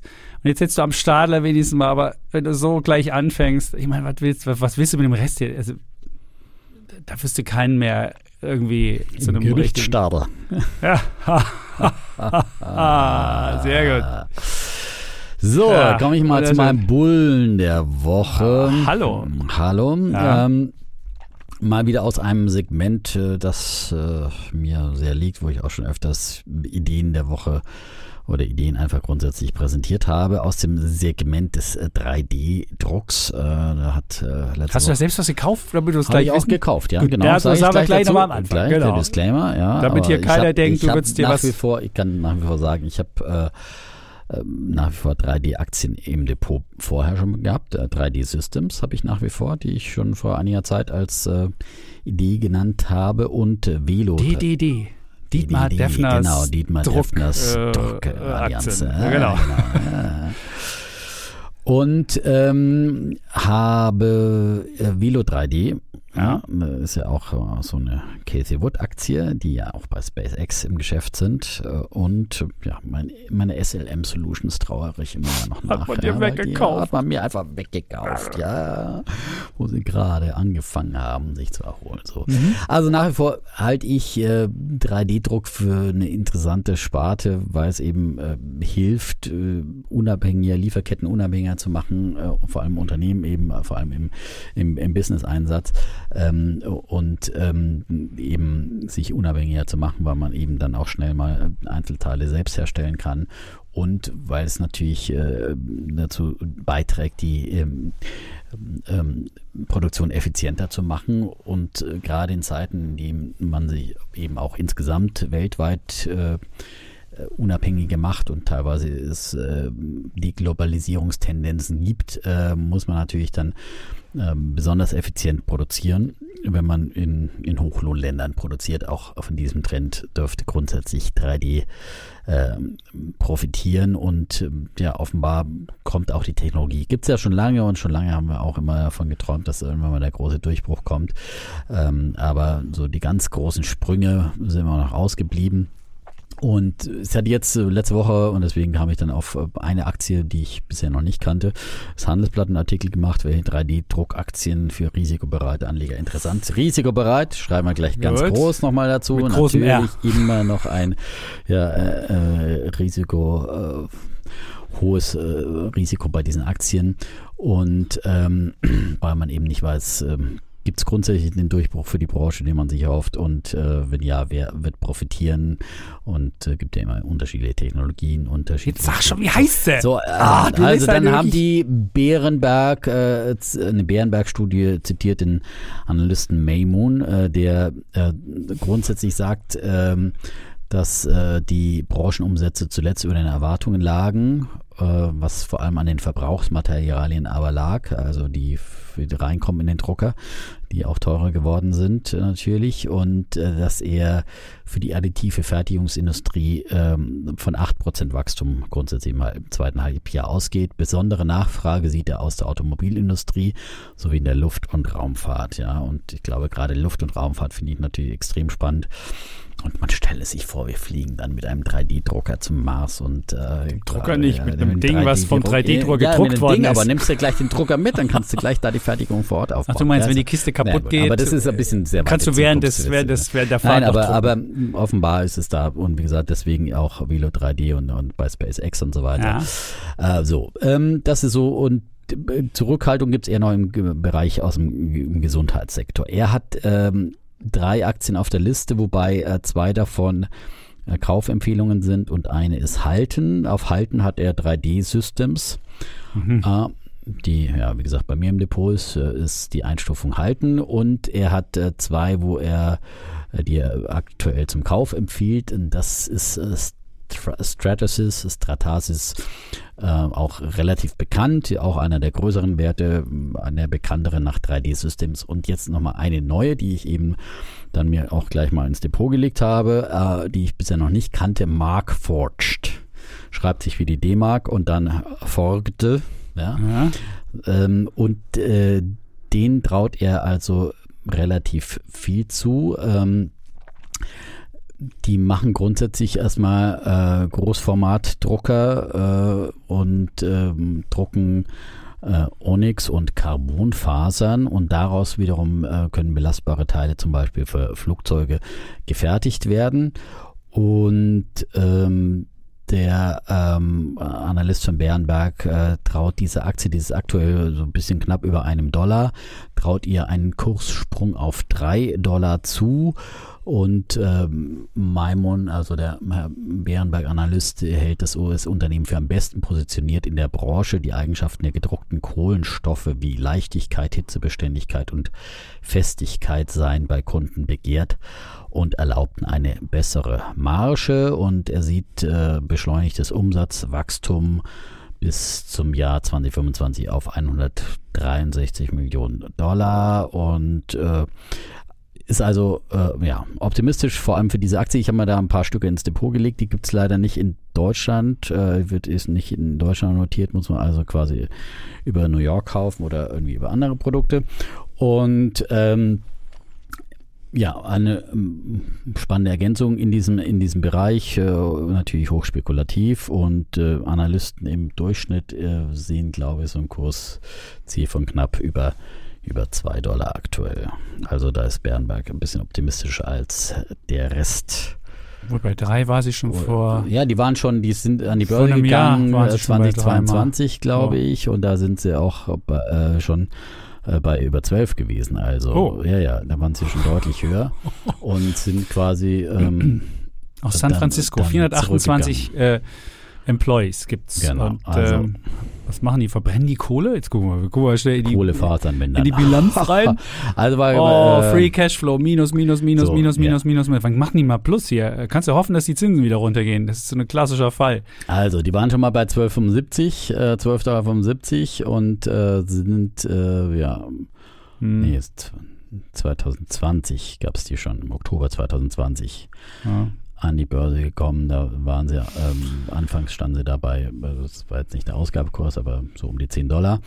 Und sind dann eben im Laufe der Zeit abgeschmiert, sind jetzt eben auch nur noch 200 Millionen äh, Dollar schwer an Marktkapitalisierung. Und das zeigt natürlich. Haben wir noch kleiner 150 Wert. Millionen Cash. Haben 150 Millionen Oh. Cash und sind damit, haben damit nur noch eine äh, und noch, noch wenig, noch ein bisschen Schulden, aber ein Enterprise Value nur noch von 104 Millionen. Also du. Ja. Also möglicherweise haben sie eine gute Technologie und äh, dann sind sie natürlich günstig bewertet auf dem Niveau. Äh, insgesamt sehen Analysten ein Durchschnittskursziel von 2,21 Dollar, also ein Upside-Potenzial von 109 Prozent. Das wie immer keine Empfehlung, nur eine Idee. Ich habe mir selber ein paar Stückchen geholt und ach, mal gucken. Ähm, aber grundsätzlich glaube ich im, im, im 3D-Segment, äh, Casey Wood ist ja auch äh, großer Fan, grundsätzlich auch von, von 3D-Printing. Das ist immer noch als Qualitätssignal. Ja, ich Kathy finde, Wood. nein, ja. Diese Frau, Ja, die wie gesagt, Potz ich Blitz. bin ja nicht so ein Fähnchen im Wind, sondern ich glaube an, an, an Leute äh, und ihre Ideen und äh, in guten Mhm. wie in schlechten Zeiten. Und äh, wenn sie der Kollege Chapitz dann mal wieder feiert, dann muss man vielleicht ein paar Stück abgeben. Ja, zum Beispiel bei SMA Solar übrigens. Ich erinnere daran, als dann äh, lange wurde ich gescholten für SMA Solar und dann plötzlich, als sie mal im Aufwind war, bei über 100 äh, Euro hat Da ist sie dann der jetzt. Kollege, ja, ist jetzt auch wieder, Da ist aber wieder. zwischenzeitlich Oh. ist sie ja, ist kurz, nach, runtergegangen, ja. kurz nachdem äh, ihr dann Gott, äh, der Kollege Chapitz mal einen Bullen der Woche verliehen hat. ja, weil diese Solarstrategie nicht grundsätzlich so... freut, äh, aber dann war natürlich der Ja, jetzt Kontraindikator mal schnell. Ich sage ja nicht, dass es sofort auf, auf geht. fast, fast 80 wieder abgeschmiert, ja, das war Und? schon, ja. Ja, aber du hast doch jetzt wieder bei dem Einschießen. Jetzt sie wieder, die, haben, die haben am gleichen Tag, als Siemens Energy, die Chapitz-Aktie Siemens Energy, die Prognose gesenkt, äh, kassiert hat, Haben haben, die ihre, ihre Prognose erhöht. erhöht? Ja. Und selbst Nordex hat heute die Prognose bestätigt. Ja. Die wurden natürlich jetzt dann auch immer wieder gefragt, hier nach Siemens Energy, was ist denn bei euch los? Ja. Mhm. Und die haben nochmal ihre Prognose bestätigt, haben gesagt, da gibt es Nix. kein, keine Gründe zum Zweifeln. So. Ja, und der Bitcoin ist auch wieder gestiegen. Also wenn du sagst ja immer, das vergisst Ja, der Dev natürlich auch ganz gerne. Ist mir über drei, ich weiß nicht, ich bin noch bei über 30.000. Ich guck mal schnell. Ja, Würde ich für dich tun. Ist wieder über 30.000. Siehst du, da waren wir auch schon. Wetziel 40.000 noch Ja, Gott, das, da kommen wir schon noch hin. Das ist doch kein Problem. Hast du gesehen, wie schnell die von 26 auf über 30 ging? Und das, obwohl du Regulierung dagegen hast und das, obwohl du irgendwie alles dagegen sprichst. Steigende Zinsen, Regulierung, sonst was. Weil die Leute langsam raffen, ist gekommen, um zu bleiben, ist jetzt nicht die Blase, die irgendwann weggeht, Ja, sondern der, der irgendeine. Prigozhin gerade ein paar, paar Rubel in, in Bitcoins Ja, der hat die ganze Geld da, genau. Da muss er mal, Ja. ja, da brauchst du auch ein bisschen. Viel, ja, siehst du, da hättest du schon eine Anwendung. Jetzt nicht Ja, unbedingt der sympathischste, ja, nicht die sympathischste Schurken Anwendung. wunderbar, für Schurken, Ja. Erpresser, Kinderschänder, äh, eine wunderbare Währung. Nein, für Kinderschänder nicht. Du, Für du kannst Kinderschänder nicht. Du kannst nachverfolgen. Bist du doof? Du kannst als Prigozhin kannst natürlich die Kohle mitnehmen. Das ist ja viel einfacher, kannst auszahlen in Bitcoin. Das ist clever. Aber als Kinderschänder wirst du ja getraced. Also, da, ist, da ist Bitcoin doch nicht die richtige Sache. Also du sollst schon nicht Kinderschänder sein, um es mal klar es gibt zu machen. Noch bessere Schurkenwährungen, ne? Bitcoin ist keine Schurkenwährung, weil du, weil du einfach nachverfolgt werden kannst. Du kannst die, die, die, die Blockchain nachverfolgen. Deswegen ist diese Idee, dass es dass, dass die schlimmsten Verbrechen mit Bitcoin gesagt werden, nee, da hast du andere Währung. Also das ist, ist wirklich nicht. Gut, aber ähm, das nur dazu. Dann komme ich zu meinem Bullen schnell. Ich habe ganz viele, ich habe auch, wir können nächste Woche noch mal ein paar Büchertipps für Urlaub machen, oder? Bevor wir Urlaub machen, sagen wir noch ein Ja, paar ich hatte ja schon. Urlaub. Ähm, Hast du ja auch, äh, hast du was gelesen? So ein Krimi. Ja, genau, aber das können wir nächste Woche, wir machen nächste Woche mal Bücherideen. Ich finde, ich finde, ich gucke mal ein paar raus, die mir gut gefallen. Ich habe jetzt äh, mir das Buch ohne Aktien wird schwer von den Kollegen. Die waren ja bei uns auch im Podcast, Oh. haben das erzählt und habe das Buch jetzt gekriegt mit persönlicher Widmung. Ich, ich habe es nicht, gesch- ich habe es geschenkt bekommen. Also ich habe es nicht selbst bezahlt. Das muss man jetzt dazu sagen aus Compliance-Gründen, ja. genau. Aber du hast ja auch interviewt. Musst ja, Wir haben sie interviewt und sie haben. dich Ich hätte das Buch auch nie, ich hätte es auch nie haben wollen, weil ich es nur noch elektronisch haben will. Aber mit einer persönlichen Widmung fand ich es total nett. Also da ist, da kann man äh, nachlesen, wie man einzelne Aktien, also einzelne Aktienanalyse. Ist ein bisschen komisch, weil erst erzählen sie was über ETFs und so und sagen, die aktiven Manager können es eigentlich nie schlagen und schaffen es eigentlich nicht. Deswegen wäre ETF nicht schlecht. Aber ich sage euch was über Aktien. Man fragt sich natürlich, wenn es der Fondsmanager nicht schafft, warum ich es schaffen soll. Ja, das aber wenn das aber Buch auch gelesen nicht hast, so konsequent. Ja, wir sagen ja so auch konsequent. grundsätzlich bei uns, äh, So dass es. das Beste ist, man kauft sich So weltweit es. anlegende ETFs. Ja, das sagen wir an dieser Stelle auch nochmal dazu für die Basisinvestments. Mhm. Ja, und dass man es wirklich als Klein- oder Großanleger selten schafft, den Index zu schlagen. aber es macht mehr Spaß. Aber es macht und da mehr Spaß. sieht man halt und darüber reden wir. Und deswegen reden wir auch über Einzelaktien hier. Genau, und, deswegen ja, ist dieses Buch auch, da kann man nämlich alle Sachen mal vom Burggraben über alle äh, Bewertungssachen und so weiter, kann man alles lesen. Also da kann man auch, das kommt, glaube ich, Aber ähm, das hast du jetzt doch raus. nicht mehr nötig. Nein, aber ich finde es immer, ich, ich finde immer, wenn man so ein Kompendium, weil viele fragen ja immer, was kann man lesen? Oder was wäre so ein, was wäre so ein, was wäre so ein Börsenbuch? Und wenn man zu einzelnen Aktien, also wenn man, wenn man wirklich Lust hat, sich mit einzelnen Aktien, mit aktuellen Beispielen zu befassen, ist das Buch wirklich ein wunderbares Buch. Ohne Aktien wird schwer, heißt so wie der Podcast. Und es ist wirklich einfach locker geschrieben. Das Wort Mann kommt sehr häufig vor, manchmal auf einer Seite 22 Mal. Das ist ein bisschen, da hätte man mehr, mehr Varianz in der, in der, in der, in der Darstellung wählen können. Aber es ist wirklich ein, einfach ein schönes Buch, wo man einfach lernt, wie man Sachen Okay. bewertet. War das anguckt, dein Bulle der Woche jetzt hier? Nein, das war jetzt nicht mein Buch. mein Bulle der Woche ist, ein, ist wieder ein anderes Konkurrenzprodukt. Ich liebe ja Ai, ai, ai. Konkurrenz. Aber ihr seht, bei uns kriegt ihr das gesamte Spektrum geboten. Wenn wir was gut finden, ist uns das egal, ob das bei der Konkurrenz ist oder nicht bei uns oder, oder bei uns ist. Ähm, und dann äh, sage ich einfach mal, was ich gut fand. Kommt und jetzt auch aus dem Hause OMR, das Konkurrenzprodukt. Stimmt. Ist aus dem Hause OMR. Kollege buhlt ja immer noch meinen Job da, ja. du meinst, du meinst, ich Seine Altersvorsorge. Für ja. Altersvorsorge. Deswegen muss ich jetzt hier so viele Ja, Produkte ja. nach oben bringen. Du hast Ich recht. habe schon so Ja. oft deine ORM-Produkte angepriesen. OMR, genau. Ja, ja. Westermeier, ich will ein Kind von dir. ja. Genau, dann haben wir das jetzt auch geklärt hier. Sehr schön. Es geht um ein neues OMR-Produkt und das heißt OMR Rabbit Hole. Und das heißt Rabbit Hole, das sagt ja viele, sagen ja manchmal, sie begingen sie in ein Rabbit Hole, also wenn man sich eine Sache richtig einkräbt und so richtig versucht, dem der Sache auf den Grund zu gehen. Ich würde immer sagen, zu gucken, was die Welt zusammenhält, dieses klassische Faustsche Motto. Und da gibt's jetzt einen Podcast zu den Sambas. Ähm, und zwar äh, unter diesem Stichwort OMR Rabbit Hole wird halt die Geschichte der Sambas mal dargestellt. Und da sind die ersten zwei Folgen jetzt rausgekommen. Und ich finde, es ist wirklich eine, Wirtschafts-, eine Wirtschaftsgeschichte gut erzählt. Sehr aufwendig auch gemacht, mit ganz vielen O-Tönen von, von Zeit, von Zeitgenossen von damals, also von Zeitzeugen, von, also wirklich, wir haben ja beide den neuen Markt miterlebt, oder beide auch die Jahr, Jahrtausende. Das war ja auch 98, war auch der Start der Samba-Brüder mit Alando und wie sie das dann an eBay verkauft haben. Und dann gab es noch Ricardo als Konkurrenz von, von den verschiedenen, es gab ja ganz verschiedene Ideen, wie man in Deutschland auch so ein Auktionsding ähm, macht. Und äh, damals gab es einen Wettbewerb, wer macht es am schnellsten. Und da lernst du also einfach als, als erfolgreicher Startup musst du schnell sein. Und der Startup ist der einzige Vorteil vom Startup, und das muss man immer wieder Menschen hier sagen, ist nicht, dass man bis ins Kleinste technologisch alles ausklügen, alles fertig macht, sondern dass man schnell ist. Und im Zweifelsfall auch mal irgendwie technologisch noch nicht das ausgereifteste Produkt hat, sondern dass man schnell ist. Und das sieht man auch in diesem wunderbaren Podcast mit den Sambas wieder sehr schön. Die haben halt die schnellste Konkurrenz gemacht, haben dann eben auch Ricardo abgehängt und haben dann, sind dann halt von eBay gekauft worden. Das war ja so der Start der ganzen Geschichte. Was lernt man noch in dem Podcast über die Sambas?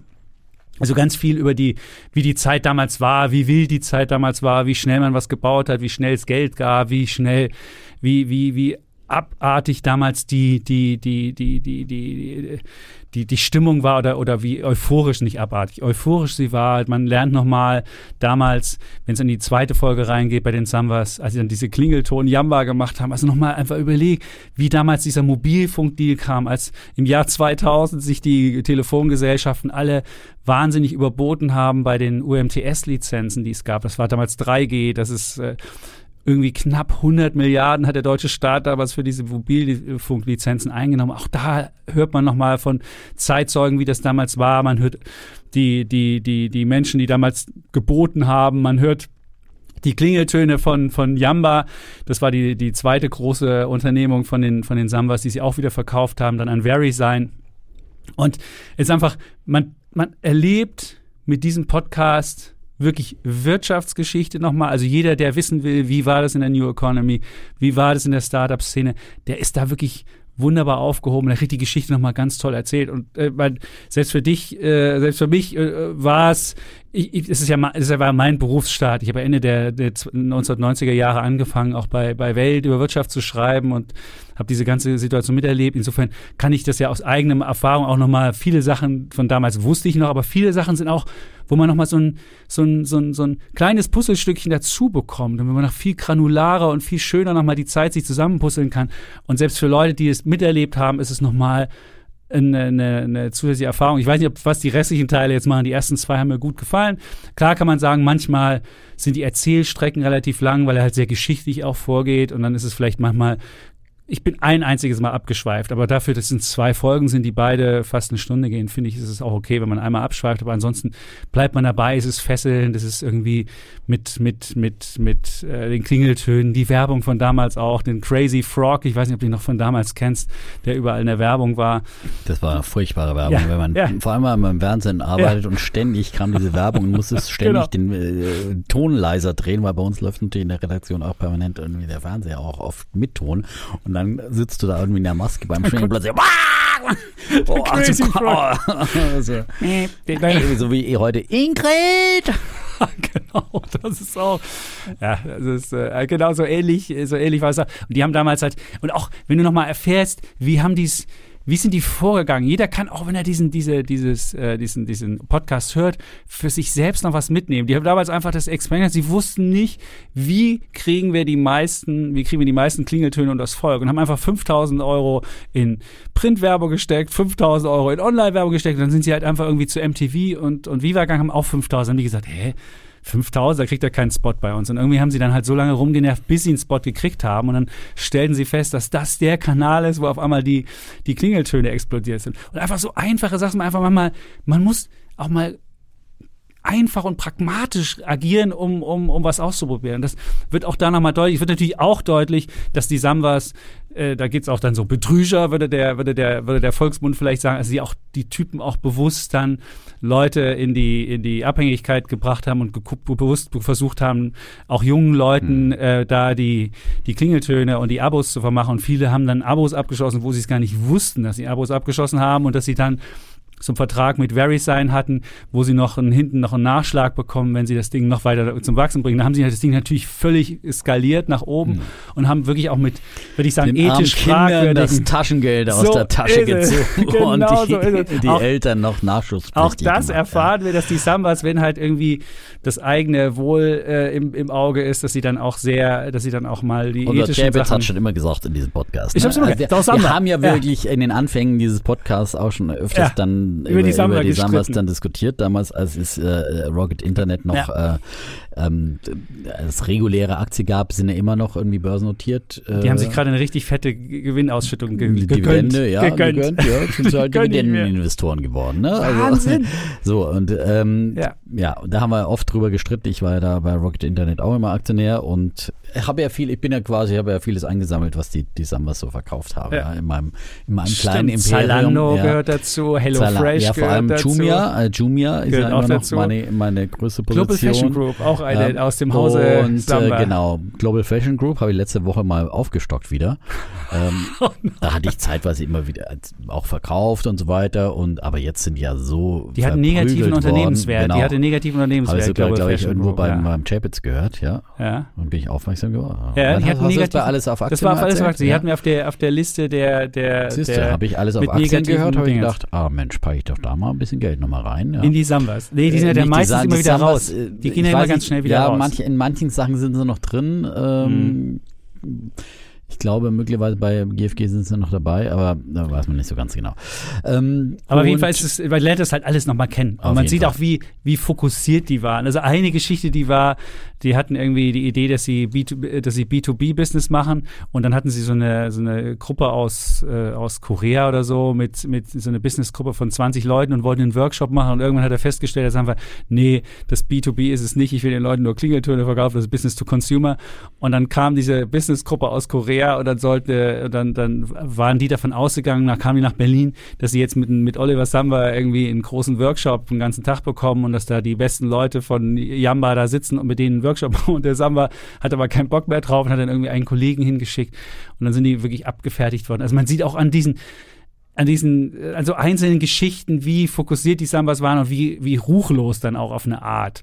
Das einzige Problem, was ich ein bisschen komisch finde, warum sie nie von denen ein Statement bekommen haben. Also für die gesamten Podcast zumindest, äh, ist es bisher immer bis zum Schluss sagen die immer, wir haben versucht von den Sambas ein äh, Statement zu bekommen, aber äh, die ja, haben die haben sie schon im, ja, deswegen sind sie auch dann wieder von der Börse gegangen, weil das mit dem äh, Public Sign hat ihnen nicht so ganz gefallen. Ich habe genau ein Interview bekommen mit Oliver Samba, damals zum IPO von Rocket Internet. Hast du? Ja, habe ich. Und? Ja, aber der, da war er auch, er wollte im Prinzip auch nichts sagen. Da habe ich ihn halt gefragt, äh, warum wagen Sie nicht mehr Transparenz, Herr Samba? Das stand in der Headline. Ja. bei Und? Welt. Ja.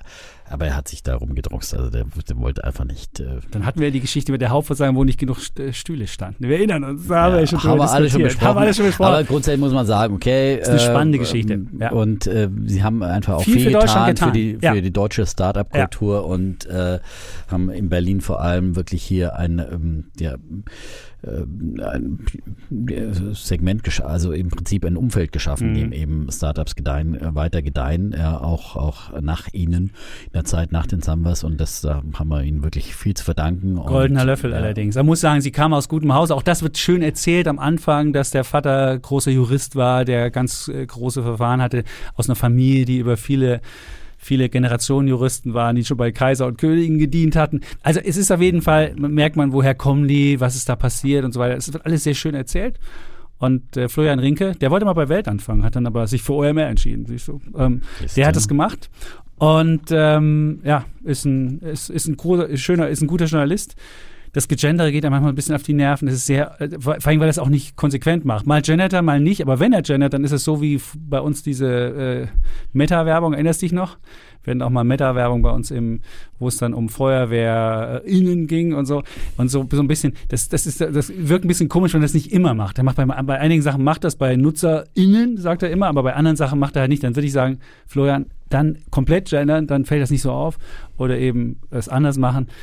Das ist alles, was, was ein bisschen komisch wirkt, aber sonst toller, toller, wirklich toller Podcast. Insofern, ähm, Bulle der Woche, Werde ich mir mal anhören, weil, wie gesagt, hier OMR Rapid. Sambas, ähm, ja.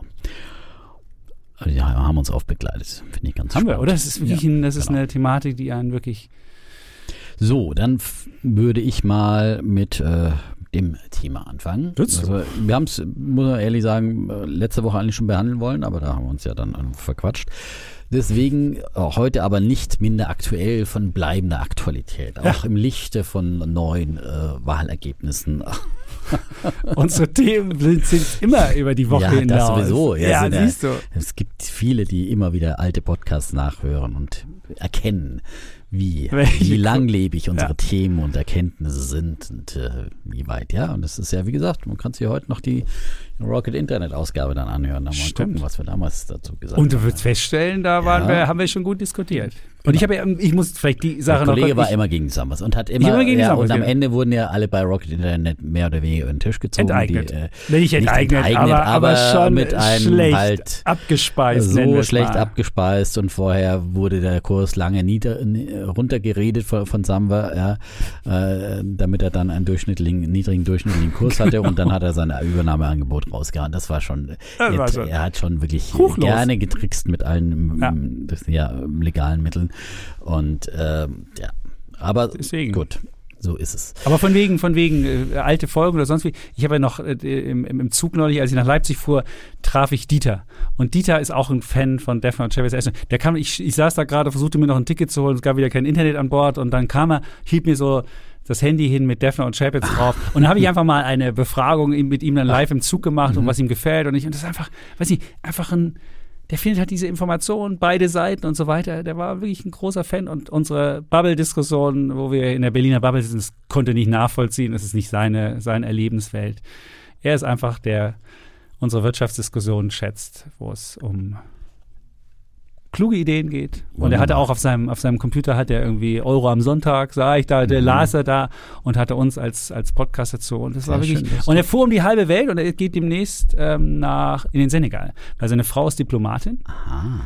Und da musst du ja als Spouse immer mit, mitgehen. Ich, wir haben auch Freunde, bei denen ist es auch so, immer auf Posten. Du bist immer vier Jahre in Berlin und dann vier Jahre hast du irgendeinen Posten.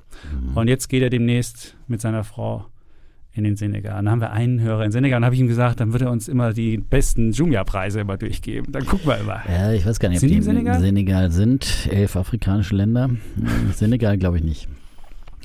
Elfenbeinküste weiß ich, aber es ist ja auch nah dran. Ja, Ja, aber das ist auf jeden Fall, ich habe die Nummer Ja. vom Dieter und der Dieter wird Genau. uns dann halt Dieter aus Afrika ja paar. Afrika-Ideen. Ja, er soll uns unser- Afrika-Ideen genau, schicken. Afrika-Ideen, ja. Ja.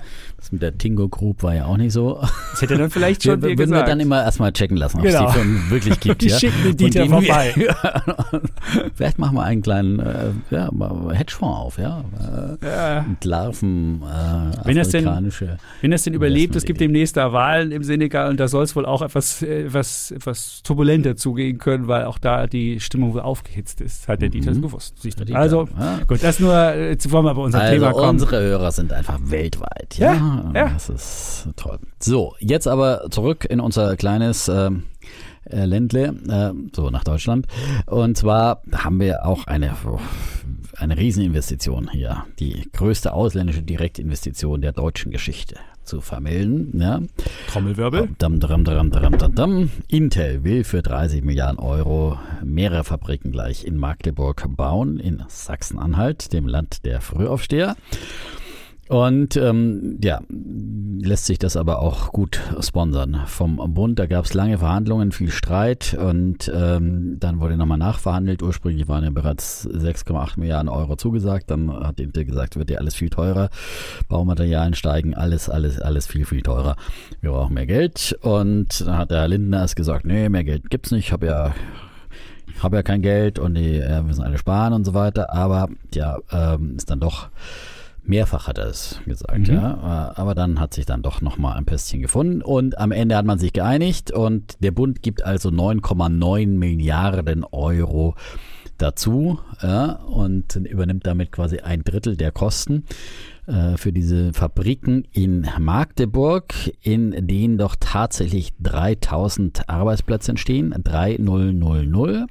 Das heißt also, der Bund zahlt für jeden Arbeitsplatz, der in Magdeburg entsteht, 3,3 Millionen Euro.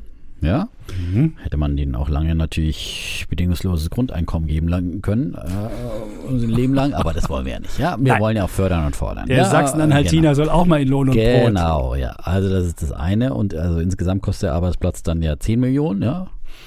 Ähm, aber 3,3 Millionen gibt der Bund für jeden Arbeitsplatz dazu. Wobei es soll ja noch ein bisschen was drumherum entstehen, okay.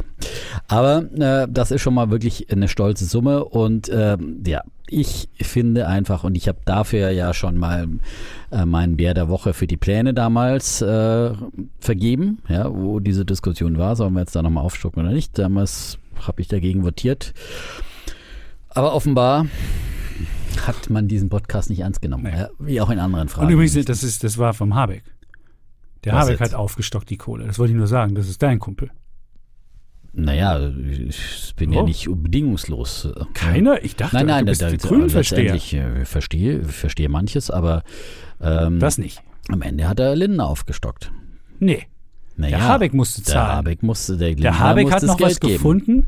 Und nee, nee, nee, nee, nee, der Lindner hat gesagt, ich gebe nicht mehr dazu. Und der Habeck hat noch irgendeinen Posten gefunden. So war die Geschichte. Genau, aus der Summe Sondervermögen. Hat er da Ja, den ja. direkten Zugriff? Naja, gut. Oh. Egal. Wo auch immer das Geld kommt, meiner Meinung nach, äh, meiner Meinung nach ist es zu viel und eine äh, ne, ne Fehl.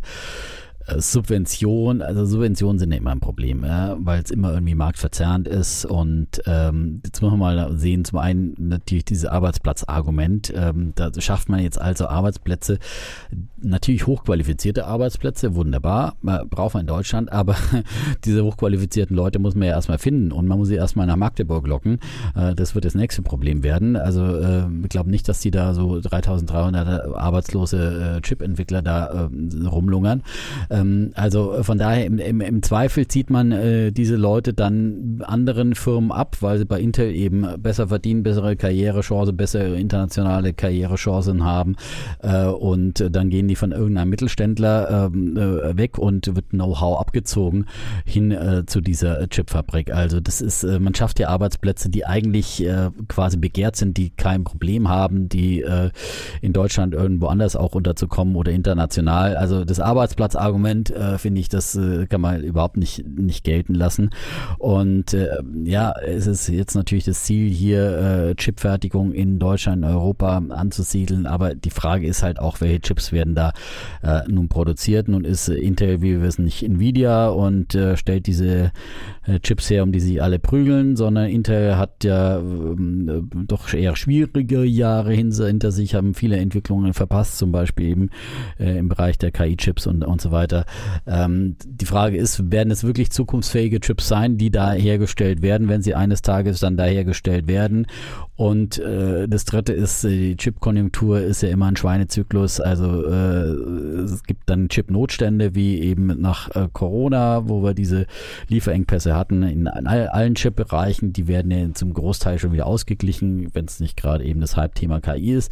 Ähm, und die Gefahr ist immer groß, dass einfach dann in solchen Zeiten Überkapazitäten äh, geschaffen werden, äh, Investitionsentscheidungen äh, fallen und dann äh, einfach am Ende diese Chips gar nicht mehr gebraucht werden oder zumindest nicht in der Menge gebraucht werden, die Preise fallen und ähm, ja. Ähm, Neue Subventionen werden fällig. Genau. Und ja, und dann hat man hier wahrscheinlich wieder irgendwelchen äh, welche Ladenhüter mit wahnsinnig viel Subventionen hier ähm, äh, geschaffen. Und wie gesagt, wir haben schon mehrfach auch mit äh, über die Solarindustrie äh, gesprochen, die hier hochgezüchtet wurde und dann am Ende auch nicht konkurrenzfähig war. Ähm, immer das Problem von Subventionen. Und natürlich gibt es einen weltweiten Subventionswettbewerb, aber der wird dadurch natürlich noch mehr befeuert. Und Überbietungswettkampf und Deutschland muss halt dann eben nochmal im internationalen Vergleich besonders viel bieten, äh, damit die Firmen hierher kommen und äh, wir haben ja jetzt auch nicht das Problem, dass wir bei Chips von China abhängig sind äh, und hier ein Risiko eingehen, äh, dass wenn es zum Taiwan-Konflikt kommt, dann wir keine Chips mehr bekommen, sondern die Chipsfertigung ist ja in befreundeten westlichen Staaten, vor allem in den USA. Und da hätten wir jetzt äh, keine Angst, dass wir quasi hier geopolitisches Risiko einhaben, wenn wir jetzt diese Chipfabrik nicht bekommen hätten. Von daher finde ich das auch unsinnig und äh, von daher finde ich diese Subvention fehl am Platz. So. Gut, dann würde ich meine Gegenrede, die ist jetzt ist etwas polemische Gegenrede, sage ich oh. vielleicht so. Es ist nicht unbedingt jetzt mein, mein meine Grundüberzeugung ist natürlich auch, ich fände es natürlich auch super, wenn wir in Deutschland so attraktiv sind, dass sie alle zu uns kommen wollen. Jetzt haben wir aber leider gerade im ähm, Standort-Ranking beim IMD beispielsweise gesehen, sind wir auf Platz 22 zurückgefallen, sogar hinter China. Wenn wir selbst in Deutschland als Standort hinter China zurückfallen, dann muss man schon, da muss man sich schon fragen, was ist denn da passiert? Und dann kann man die einzelnen Sachen angucken. Bei Steuern ist es schlecht, bei Infrastruktur ist es, in allen Belangen sind wir zurückgefallen. Und das ist natürlich ein wirklich frustrierender Befund. Und wenn du halt ein schlechterer Standort bist, dann will keiner mehr zu dir kommen und dann musst du halt was zahlen. Also das mal von weggestellt. Ich fände es auch besser, wenn alle sagen würden, Deutschland das gelobte Land, da will ich unbedingt hin. Aber leider ist es halt nicht so. So, jetzt natürlich, du hast die, die Summe angesprochen, äh, man kann es auch auf, auf die Bundesbürger bringen, da hast du 120 Euro pro Bundesbürger, die da die, die Chips subventioniert werden. Das natürlich, natürlich wäre mir auch lieber, das Geld würde in Schulen angelegt, in, in Zukunft angelegt, in Infrastruktur angelegt. Nur ich stelle halt fest, irgendwie kriegen wir das nicht hin. So.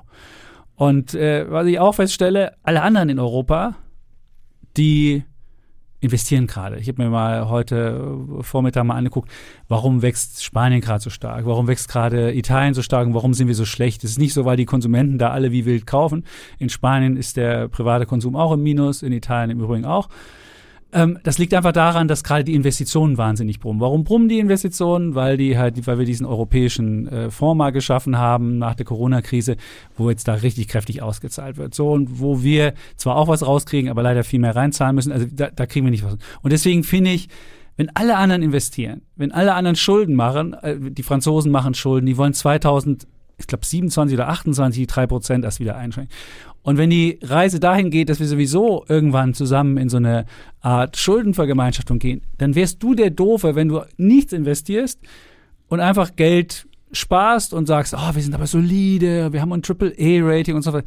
Dann bist du nur für die anderen da, dass die weiter den Kram machen können. Die haben aber dann investiert, die haben irgendwie Leute rangezogen und dann sage ich, okay, wenn es so ist, ist mir es lieber, wenn man auch vielleicht mal eine, eine Investition macht, die im Zweifelsfalle wirtschaftlich nicht so sinnvoll erscheint. Und wenn man dann hofft, dass aus dieser, aus dieser Anfangsinvestition so eine, so eine Art ähm, Agglomerationseffekt ist. Weil meistens ist es so, wenn du irgendwo eine Industrie ansiedelst, dann kommt drumrum Zulieferer, dann kommt der nächste und der nächste und du kannst hoffen, wenn du es irgendwie schaffst, dass da ein großer ist, dass du dann äh, weitere ranwachst. Und Nvidia hat ja jetzt schon gesagt, hey, wir wollen auch nach Europa kommen.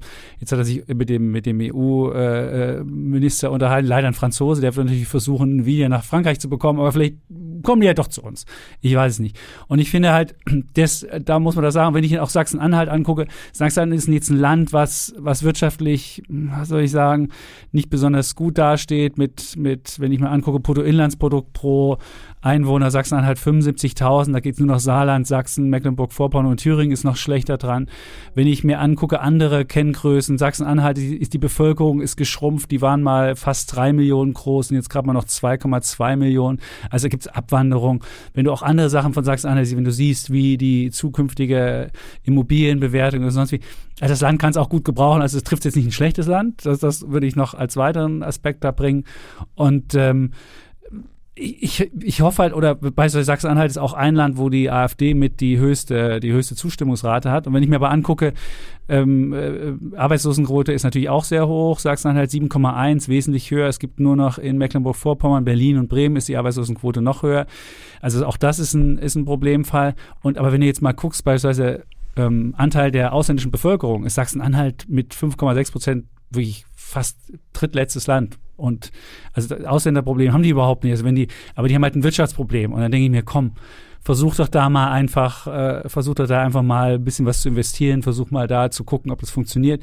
Jetzt ist es natürlich relativ viel, aber drei Milliarden, mein Gott, wenn wir irgendwie einen Wumms da den Leuten was subventionieren, da das machen, probier's da einfach aus. Da würde ich auch einfach sagen, so wie die Sambas damals 5000 in jede Werbesache gesteckt haben und geguckt haben, läuft's, würde ich da mal drei Milliarden in die, in die, in die, in die 9, Subvention schicken. Milliarden. Neun, Entschuldigung, ja, ja stimmt, drei waren es ja ursprünglich. 3,3 Millionen pro, pro Arbeitsplatz. Dann würde ich sagen, komm, mach das einfach. Und wir haben so niedrige Schulden im Vergleich zu den anderen. Jetzt müssen wir auch mal ein bisschen forscher rangehen. Ja, wenn das vom Schuldensühner kommt, also man, da kann man ja nicht widersprechen. Also, Nein, das die Sache ist, die Sache ja. ist, wenn alle anderen Schulden machen, und du hast ja jetzt ja die Italiener gehört. Frau Meloni sagt, wir können nie wieder zum alten Schuldending zurückkommen. Und warum? Wenn du der Einzige bist, da der bin sich, ich bei dir. Aber das der Einzige, der das Argumentation, macht, die ich da wärst schon ja doof. Habe, du wärst ja? ja doof. Also du musst ja. es auch schaffen. Du musst auch sagen, okay, ja. dann fangen wir hier auch an, ein bisschen Aber dann muss ja nicht, das Geld jetzt mit kompletter Dummheit ausgeben. Nein, ist, also, aber gesagt, komplette Dummheit ist es auch gesagt, nicht. also es ist immer noch besser, als wenn du irgendwie Leuten äh, nichts tun, äh, Gut, subventionierst genau. sonst was. Also, da würde ich das schon ist, sagen, ist eine Investition. Es ist eine Investition. Es ist auf jeden Fall, Fall. besser, als nochmal äh, die Rente auf 61 genau. zu setzen. Oder das würde ich auch sagen. Ne? Und, und vor allem ist es auch in einem, in einem, Land, was wirklich strukturschwach ist und was Investitionen gut waren und wo du mal gucken kannst zumindest, kann es sein, dass du auch äh, gegen so diese rechte Leuchtturm. Gefahr, gegen diese rechte Gefahr mhm. was gegen tun kannst, indem du einfach mal da den Leuten was äh, wirklich was Handfestes gibst. Wenn du dann mhm. feststellst, die wählen immer noch AfD, dann sagst du, okay, dann es scheint es irgendwie ein anderes dumpfes Gefühl zu haben und zu sein, was die Leute haben. Ich habe den, den Fuß, äh, den IFO-Chef gestern auch gefragt, ob das jetzt äh, diese Wahl in Sonneberg ähm, schädlich sein könnte für den Standort Deutschland. Er meinte, naja, erstmal ist es ein regionales Thema, das ist jetzt erstmal noch nicht so schädlich, mhm. aber wenn sozusagen, wenn immer mehr Schlagzeilen es darüber gibt, dass Parteien mit fremdenfeindlichen Tendenzen sich durchsetzen, dann wird das Fachkräfte eher abschrecken. Ja, klar. und in so einem AfD-Land wie Sachsen-Anhalt kann das natürlich dann eben schon auch eben zum Problem werden. Aber wir uns dann Braunschweig und pendelt die- rüber. die, die, die richtigen äh, Leute bekommen, die dann eben auch Ja, äh, eben, oft ja, einen äh, migrationsausländischen Hintergrund haben. Ja, die kommen äh, so. Und ähm, da braucht man natürlich dann schon auch eine Willkommenskultur dafür, auch äh, um, um Fachkräfte international äh, Das jetzt in Ma ich ich kenne Magdeburg nicht gut genug. Die haben ein schönes Schloss, der Rest ist dann nicht ganz so schön. Ich weiß, nicht, ich sehe nur mal die Immobilienpreise und die sind wahnsinnig gefallen in diesem Bundesland und die fallen weiter. Und insofern äh, denke ich mir, da muss man was tun. Und vielleicht wäre das ja so, ein, so eine Initialzündung. Wenn ich dann sehe, das Bundesland, das heißt übrigens, die Land der Frühaufsteher war früher mal, das heißt Mhm. jetzt, oh, wie hieß das? Irgendwas mit Hashtag vorne. Ähm, dann, ja, habe ich früher mal eine Tasse bekommen, geschenkt bekommen von Magdeburg zur Kampagne Das Land der als ich noch die Morgennachrichten bei N24 moderiert echt? habe. Ja, Hast du dann die Tasse gehabt, Früh- Land der den- die- Frühaufsteher? Ja, da haben sie uns beiden Moderatoren das, äh, die, die Tasse Das Land der Frühaufsteher, weil wir wurden Okay. ja quasi zum Ehren Sachsen-Anhaltiner ernannt. Mehr weniger, ja? Echt? Aber wir auch Frühaufsteher waren. Ne? Super, da würde ich Mhm. sagen, Glückwunsch. Ja. Aber es, es heißt nicht mehr. Ich würde mal gucken, wie das jetzt heißt. Ich glaube, das heißt jetzt anders. Äh, Ich sag's dir, es heißt, ich habe doch hier mal drüber geschrieben, es heißt Hashtag äh, heute modern denken. Passend sagen, zur Chipfabrik. Das denke ich Also, auch. ja. Da würdest du das Motto Mhm. würdest du umsetzen. Und dann kommen wir da einfach mal, ich finde es, ich finde die 9 Milliarden, das sollte man. Ich bin nicht gegen, ich bin nicht für Subvention, weil Subvention in der Regel dazu, du kriegst sie nie wieder weg, du hast es, du hast den Markt verzerrt und sonst wie. Aber um mal eine Initialzündung für dieses, für dieses Aber geschundene Bundesland du hast vollkommen hinzubekommen. recht, ist natürlich international, alle zahlen Subventionen und äh, man Ja, wir müssen halt besonders viel zahlen, weil wir besonders genau, schlechten genau. Standort haben. Ja, ja. Ganz einfach. Weil Ich meine, der macht den Standort besser. Das heißt ja nicht, dass ich nicht trotzdem noch Kohle ausgeben würde für andere ähm, Sachen. Also um Aber die Erkenntnis, Schulden machen für Investitionen. Äh, Ja, aber nur die für Investitionen. Ich, ja, da habe ich schon immer gesagt. Ja, aber das Problem ist ja, dass die Politik ja in der Regel, die Subvention hat ja den Nachteil, dass du wir als nicht sehr wir ja langfristig schon den Erfolg, den genau. Erfolg als sehr langfristig hast. Genau. Deswegen wirst du lieber, wenn du jemanden zu dein, zur Wahl kriegen willst, wirst du ja lieber den Leuten sofort die Kohle geben, Genau. was sagen, du kriegst Rente mit und so, ja. 59 oder so. Das ist das Einfache. Das kriegen die Leute sofort mit und wählen dich dann. Genau, Deswegen das ist, das es. Ja. ja. So, wir haben die Welt umrundet. Nee, wir haben noch nicht eine Wette gemacht. Wir müssen jetzt so vielleicht mal Äh, Intel. Wette. Wollen wir eine Intel-Wette machen? Naja. Also ja, Intel war, glaube ich, auch eine, eine meiner Ideen 2023. Ja. Hatte ich auch schon ja, im Jahr zuvor, da lief sie nicht so gut. Ich kann mal gucken, wo, sie- wo sie jetzt steht, wie weit sie schon gelaufen ist. Ob die, äh, so, Intel in diesem Jahr gelaufen plus 26 Prozent. Das ist okay. Was wollen wir für eine Wette machen? Der muss, ja, und gegen irgendwas? Gegen den. Sagen wir gegen den MSCI Welt. Das ist doch Naja, nicht, aber- oder gegen den, den S&P 500. Nee, gegen den irgendeinen einen Chip-Index, wenn dann. Gegen den SOX? Aber da hast du doch die viel, da gibt es doch viel geilere Chipwerte. Also das Intel jetzt nicht zum geilsten Chipwert gut, aufsteigt, würde ich sofort sagen. Dann lass es doch lieber Dann machen wir gegen. Intel gegen Infineon. Wobei, die kriegen ja auch noch Subventionen. Das ist Okay, Intel jetzt. gegen Infineon. Machen wir das. Machen wir, machen wir einfach mal. Machen wir das. Ab jetzt Intel gegen Infineon haben wir noch eine Wette gemacht. Haben wir eine Sehr Wette, schön. ja. Zwar nicht aus sehr großer Überzeugung von meiner Seite, aber ähm, nee, aber ich glaube, Infineon würde ich durch. Aber die kriegen ja auch, äh, so, die, Die machen in Dresden eine Chipfabrik. Ne? in, In Dresden genau. und dann gibt es ja noch äh, Wolfspeed in- in ja, sind Saarland. mal nicht im Saarland, ist ja auch fast Osten. Ja? Also von den, von Also- den ökonomischen Zahlen sind sie, Ökonomisch, also ökonomischen ja, Zahlen sind sie, mit in, der- im, im, sind sie mit in den Ostländern dabei, das stimmt. Ich war übrigens Ja? am Wochenende in Plauen tatsächlich. Ja? Plauen? In Sachsen. Vögtland. War ich gewesen. Vögtland. Ja, in Vöchtland. Ja, Und? Vöchtland, ja. Die sprechen komisches, die sind bei, bei Chemnitz um die Ecke, hab, sprechen äh, na, komisches meine Frau äh, hat gesagt, wir sprechen hier kein Versuch nicht hier den Dialekt nach. Ich habe Nee. nicht dran gehalten. Ist Ja, gut. ich habe keinen Dialekt Kamst du auch lebendig wieder jetzt- Ja, wunderbar. Was habt ihr Nette gemacht in Plauen denn? War ein Geburtstag von Bekannten. Macht Und übrigens, weil äh, eins noch, weil Ja. genau, äh, habe ich ja auch viele Aktien hier aus dem Erzgebirge. Ne? Bist du hingefahren? Hast du mal geguckt? Aber Am nee, Werktor so bis, gerüttelt. bis, ans, bis ins Erzgebirge bin ich nicht vorgedrungen, bis in den Zinnwald. Äh, Zinnwald Lithium habe ich ja immer noch. Und nein, ich wollte bloß äh, Ja. darauf hinweisen, dass Focus Money hat tatsächlich meine äh, First Tin. Äh, Ja. Zinn in Sachsen Aktie auch entdeckt, ja, Ja. die ich schon mal hier als Idee genannt habe, wo wir festgestellt hatten, dass es einen un- unheimlichen Spread gibt, ja. Ja. Aber haben die auch neulich äh, letzte Woche in, in, im- Heft äh, als Idee Wette der Woche sogar vorgestellt. Wette ja. der Wette Woche? der Woche, weil Anfang Juni wurde der Antrag auf eine Bergbaugenehmigung für das Tellerhäuser Zinnprojekt eingereicht. Ja. 53.000 Tonnen Zinn liegen dort. Muss man jetzt bloß noch rausholen. First Tin, aber Ja. gelaufen ist die Aktie auch nicht nach Focus Der, hat ein bisschen kleinen Sprung gemacht, glaube ich. Ja. Oh. Ganz klein. Ja. Aber ist natürlich echt ein mi- wenig kleiner Wert. Also mit, mit hohem Spread, den darf man wirklich nur sehr, sehr limitiert. First Tin, ist das hier PLC-Bude? PLC, genau. Fürstchen. Habe ich, hab ich ein paar, äh, übrigens erst damals nach der Idee mal mir ins, irgendwann mal ins Depot Okay. gelegt. Aber ja. Und äh, was ich auch nicht wusste, ist von einem äh, Mhm. Thomas Bünger, war früher schon bei äh, Aurobis, dem Hamburger Kupferkonzern. Aurobis, die hab ich. Das ne, die ich hab. Vorstandsmitglied. Äh, Kupferschmelze. Ja, und der macht jetzt hier, versucht jetzt hier Zinn aus dem Erzgebirge, aus dem Boden zu holen, ja. Okay. Und dann? Na dann. Sehr haben wir schön. auch noch mit dabei. Ja. Und dann die Jetzt, Welt. jetzt haben wir die Welt wirklich, aber die jetzt haben wir Welt sie und wirklich unsere umrundet. Kleine Welt in Deutschland vor allem. Umrundet. und nächste Woche bringen wir Bücher mit. Komm, holst auch noch ein Buch. Ja, ich habe keine, keine neuen Bü- Ist doch schon egal, neuen aber die Bücher. Leute lieben Bücher, glaube ich, oder? Aber, kein Buchspezial, sondern Nein, einfach mal ein paar Ideen genau. zum Lesen. Machen wir als fürs- Thema, genau. Ja, aber Können wir doch wir hatten auch schon gucken. früher mal ein Buchspezial, genau. Okay, wir bringen ein paar mit So ist es. und dieses Buch werde ich nächste Woche vorstellen. Mach ich wieder den Mar Marcel Reichardt. Ja, Ja, wunderbar. Ah, so. Und alle, die es nicht erwarten können. Ich sehe schon, die Leute zeigen so, denken sich so, machen wir den Marcel. Ja, machen wir noch. Machen wir machen noch. wir noch einmal, wissen Sie. Nur die Älteren können sich noch erinnern an seine Lesestunden. Ich sage, wie immer, Tschüss! Und ciao. Wir bleiben Bulle, Und Bär Defner. und Chapitz.